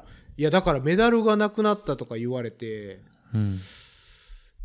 なんでだろうなんでだろうなんですよ本当にね、別に、なんか天気が激烈変わって乾燥率が良くなったとかそういう話じゃないですもんね。そんななんかケチくさいことするような感じの運営でもないんで、うん。うん、なんかその3万人参加して多分 10%DNF だからまあメダルの数90%でいいかみたいなそんな感じのギリギリなところを攻める感じじゃないんでうんうん。うん全然分かんなくていやなんか紛失ししたんかなとかまあいろいろ考えてたんですけどそれもやっぱりしっかりしてる運営やから考えづらいしって言って不思議だったんですけど、ね、なるほどめっちゃ出てますね。そうなんですよ。めっちゃビットされてる。 3万人やっぱりの規模なんで、メダルをこう渡す人がすごいいっぱいいて、うんうんで、しかも縦に並んでんですね、それが。横じゃなあーなるほくどって。うん。うん。だから最初にもらって、ささっとポケットに入れちゃえば、後で確かまにもあう確一かに回もらえるんですよね。うん。で、その、ビブの引換券とかいうのもないんで、うん。全然なん数数複数個もらえる環境ではあるんですけどいやークソやなと思って、 なるほど。いやー確かに。だってなくなったんですようん。しかも夕方の5時15分とかに亡くなったって言ってるからうん。その6時間とかかけて頑張ってこう完走した人がうんメダルをもらえない悲しさと、そのそれの理由が運営のミスとかじゃなくってうん。複数個もらってるやつのせいって考えたら うん。いやクソですせ なかなかのクソレベルでしょそれ、うん。まあ、いけてないですね。いけてないなぁうん。どなんかもしかしたらなんかす対応するかもしれないですね来年からうん。うんさすがにひどいそれはうん。うん毎年なんか売りに出てるような気はするけどなうん。なんか、そんな気はします。ただなんかこそういうののって。うん売り切れなかったらまあそこまでねうん。なんていうか被害はないじゃないですかある意味うん。そうです売ね。り切れてる人がいいる中でもらえない人がいる中で売りに出てるっていうのはちょっとひどすぎますよねうん。本当にダフ屋ダフ屋レベルじゃないですからね本当にうん。うんそんなこともありなるほど。 300ドルは払わんでいや、結構、今見たらビットしたらされてるのが普通にあるから、そう100ドルとかうん200ドルぐらいで。そのねその eBay で多分その落札されたうん。のだけフィルターして見れるはずなんですけど、うんうんうんやっぱりその300ドルぐらい300400ドルぐらいついてんすよねうん。うん。だからもう市場価値がそれぐらいなんでうん。確かにそういうのを知ってる人は複数もらおうとするかもしれないですねうん。まあもしかしたら複数もらってないで売ってるっていう可能性もゼロではないですけどうん。まあ違うでしょううん。いやーそうそうそう。そういうこともあり。はい。で、あのーこの、やっぱメダルも名誉なことなんで、うんうん。もうレース後、ボストンの街中は、こう、完走者はみんな、こう、メダルを首からかけ、うん。うん、ドヤ顔で歩くんですよ。フィニッシャー割引をもらいに。フィニッシャー割引た、なかったですね、そう言われてみたらあないんすねはい。なるほど。なんかありそうなのに。確かにうんでもなんかあのマッドサイエンティストはうん電車でなんか2時間ぐらいかけたブルワリーに行きそこでうんなんか特別のグラスをもらったって言ってうん。うん言ってたけうんど、うん見ました見ました。はい、いやすごかったですねそのブルワリーにかける熱意はうん。電車とウーバーで行ったって言ってましたね。はいはい。いやーでも本当にそのバーに行ったんですけどレース後、うんうん。まあ、ほぼメダルを持った人たちでしたね。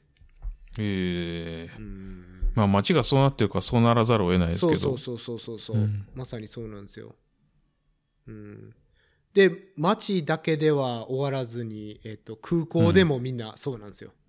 なるほど。はい。で普段僕は一切そんなことは絶対しないんですけど、うんうん。せっかくなんで、えっと、ニューヨーク乗り換えでバーバンク帰ってきたんですけど、最後の最後までメダルをしてました。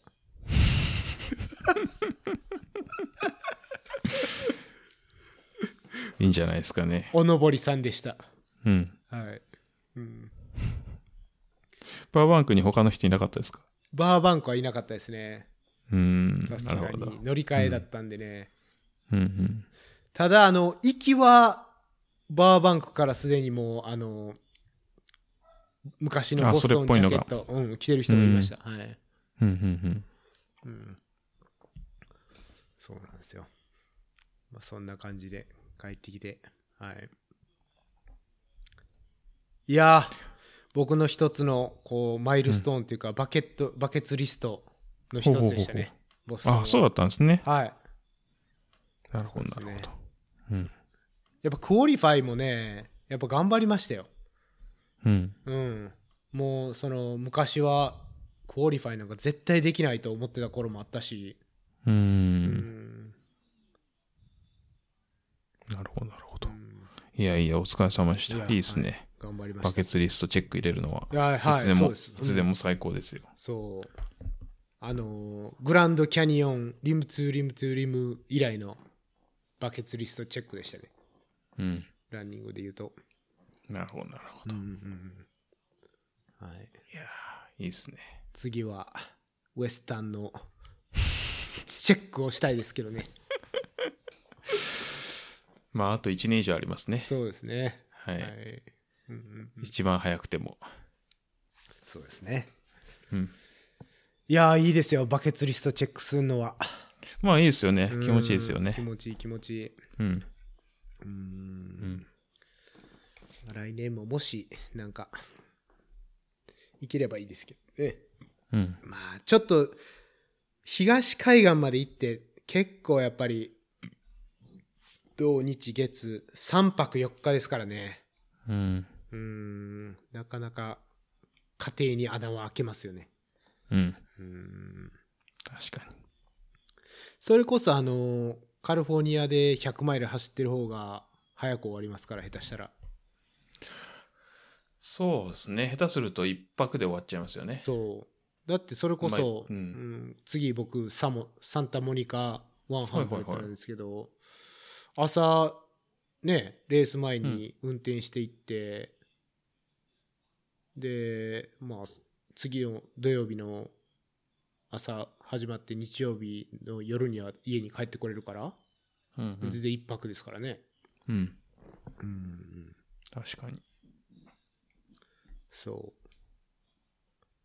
そうなんでうんまあ、100パ100マイルの方が家族には負担かからないみたいなうんちょっとわけわかんないことになってますけどまあでも飛行機移動がねうん、単純に。そうなんですよね東海岸って、まあ同じ国なんですけど、まあほぼ移動で1日使えますからね。そう直行で大体6時間とかなんですけど、3時間時差があるからね、朝9時に飛行機乗っても着いたらよ夜6時みたいな、うん。うん。うん、感じなんでまあねそれは家族に感謝ですけどうん。うんはいなので、僕はもし行くときは、ニュージ抱きャージー合わせで、ニュージャージーおまけで。で、そうなると思いまはす。い、はい、はい。そうだ実質半額ですからね、そしたら。 確かはい、に。2回行くよりいいじゃんっていう話そうそうそうそうそうそうそう、はい。ハイロンサムと AC ガヤ行けばいいじゃんっていうやつですね。そうそうそうそう。うん。そうなんですよ。はい。そうそう。まんあでそんなスタイルで。はい。はいはい。はい。なんですね。まあ次はだから、ビア100がどうだったのかっていうのをね、そうですねお。聞きしたいですけどね。 1回分の尺ぐらいは使いたいですけど ね。そうですよ、久々の100マイルなんですから。そうですね。どうなるんだろうな、本当ハードロック以来の100マイルなんですから。ぐずぐずにならないといいですけどね、本当そうですね。はい。まはあ、いせめて1回分の尺は取れるように頑張りまうす。ん、はそういで。すね。まあもしかしたらゲストがあるかもしれないですね。おー、確かに。参加者で。その RD がいかにグズグズだったかっていうのをやっ ぱり。うん。そうですね。客観的目線必要ですからね。 そうそうそうそうそう。うん。大体飲みすぎなんだよとか言われたりしてね。そうですね。はい。厳しめに言ってくれる人がちょっとそうそ欲うしいそでうす、そねう。。 忌憚のない意見をね。いやー楽しみですね。うん。ネタ、ネタ、あの、豊富でお願いします。頑張ります。はい。はい。はい。はい。そうそう。あとですね。はい。最後にあれですよ。うん、質問が来てるんですよ。おおそれは、お願いします。はい。じゃあ、それで今回はおしまいにしますかね。はい。はい。そうですね。えっ、と、1ヶ月前ですね。はい。はい。前回の収録の後にいただいた質問っていうことで。そうですね。ははいい。タイムリーです。そうです、そうです。はいあの、スキップしてないです。はい。スルーしてないですねはい。はい。で、えっと、ペンネームがかぼちゃさんですね。はい。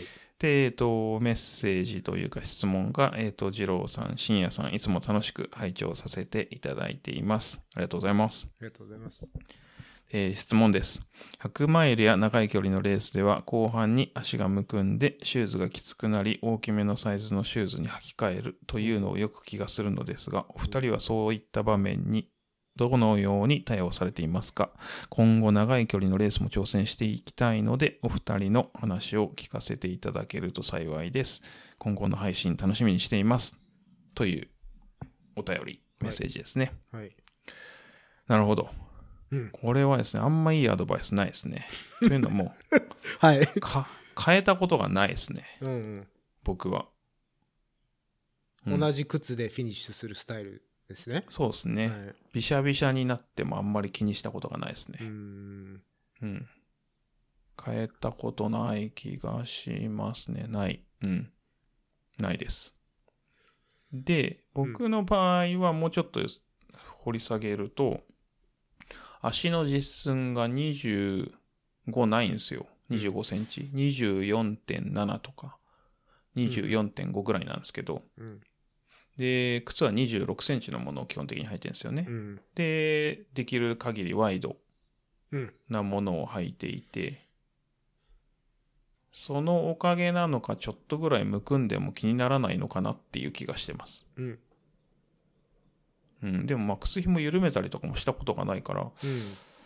うん、実際どんでぐらいむくんでるのかなとかわかんないんですけど、うん。ただ意識したことがないですね。うん。うん。靴下も変えたことないかも。うん。うん。うん。っていうぐらいなので、あまりちょっとあんまいいアドバイスがないんですけど、でも多分その体質も絶対あるはずなんで、うん。あの、むくみやすい人とか、うん。うん。手とかは僕逆にむくむんですよね。うん。なんかいきなり、あの、指輪とかきつくなったりするんですけど、ど。あなんか、むくんでるなっていう、パツパツになって、うんって。いうのはあるんですけど、足がなんか気になったことがないので、うん。わかんないんですけど、うん。深夜さんあります靴変えるとか、むくむとか。いや、もう二郎さんが言ったこと、ほぼほぼ僕は言おうとしたことですね。なるほど。僕も、その、多分むくむことも少ないし、靴のサイズちょっと大きめに履いてるっていうのもあるし、えっと、まあ、履き替えたことはありますけど、別にそれはきついから履き替えるとかじゃなくて、ちょっとクッション多いのを、に履き替えるっていう感じなんで、うーうんんなかなかね、ないですね。で、手僕もそれこそ手がむくむことは見てて感じるけど、足がむくんでる感覚もないし、うん。うーん、もしかしたら、もともとの靴のサイズが、まあ、しちょうどめっていうか、ちっちゃめなのかもしれないですね。うん。だから少しむくむと、こう、きつく感じてしまうというか。うん。うーん、そうですね。そんな気はしますね。まあ、ワイド版というか、そのアルトラとか、うん他で言うとワイドとか、トポとか。まあ、比較的幅広めのを履いてみるとどうなのかなっていうのはなんとなくあるんですけど、うんそもそもそのワイド版を履いてるのか、普段どういう靴なのかにもよっちゃいますけどね。うんなんかあんまり僕たちむくまないから、うん確かにねその的確な幅がきつく感じるのか、この甲の高さが、高さがきつく感じるのかっていうのも多分あるんですけどでも確かにその僕レース後とかそんなにむくみもないんですよおー、なるほど。でもすごいむくむ人とかもいるから信じられないぐらいむくんでる人とかいるからああ、ありますね。確かにう。ん僕もでもレースのによってむくむ時とむくまない時ありますうね。んあれむくむ時っていうのはもちろんレースの途中でもうむくみ出してますよねいや、むくんでない気がします。あ終わってからうん。むくみ出すんですかうん。なるほど。翌日とかがもうすごいパンパンになりますね。赤ちゃんみたいに。あれってどういう、え、まあ、炎症なんですいかやー、わかんないんですけど、体が水分を溜め込もうとしてんのかなみたいなうーん気はしてるんですけど、なんせ、誰もあんなの研究しようと思わないから、うーんなんかわかんないですね。うん。でもその確かに僕も腕がうん。むくんでるのはレース中で感じるしなんか時計がきついっていうことはありますね、だから時計を緩めたことはあるかもうん。うん。ということは足もむくんでそうな気はしますけど、うん。うん、そうですね。やっぱりちょっとオーバーサイズで履いてるからね。伸びる余裕があるっていううん。なんかそんな気がしますねうん。結構オーバーサイズ履いてますね本当にそのうんうん。多分僕も10ぐらいすこっちのサイズで10なんですけど、10.5か、まあ、下手したら11履いてますからねうん。うん。うん。かなりあのつま先で言うと空いてますねうん親指の幅。1本以上分空いてますうん。うんそうそうそう。実寸で僕、どっちかが24.5ぐらいしかないので、うんで、26センチのだから。 1.5セ26ンチそう、うんとかだから。うん、それぐらいだと思いまうす。んねうんまあだから、ちょっとなんかあんまりいいアドバイスがうん出てこないんですけど、うんうんあの、とりあえずやってみるっていうんうんう。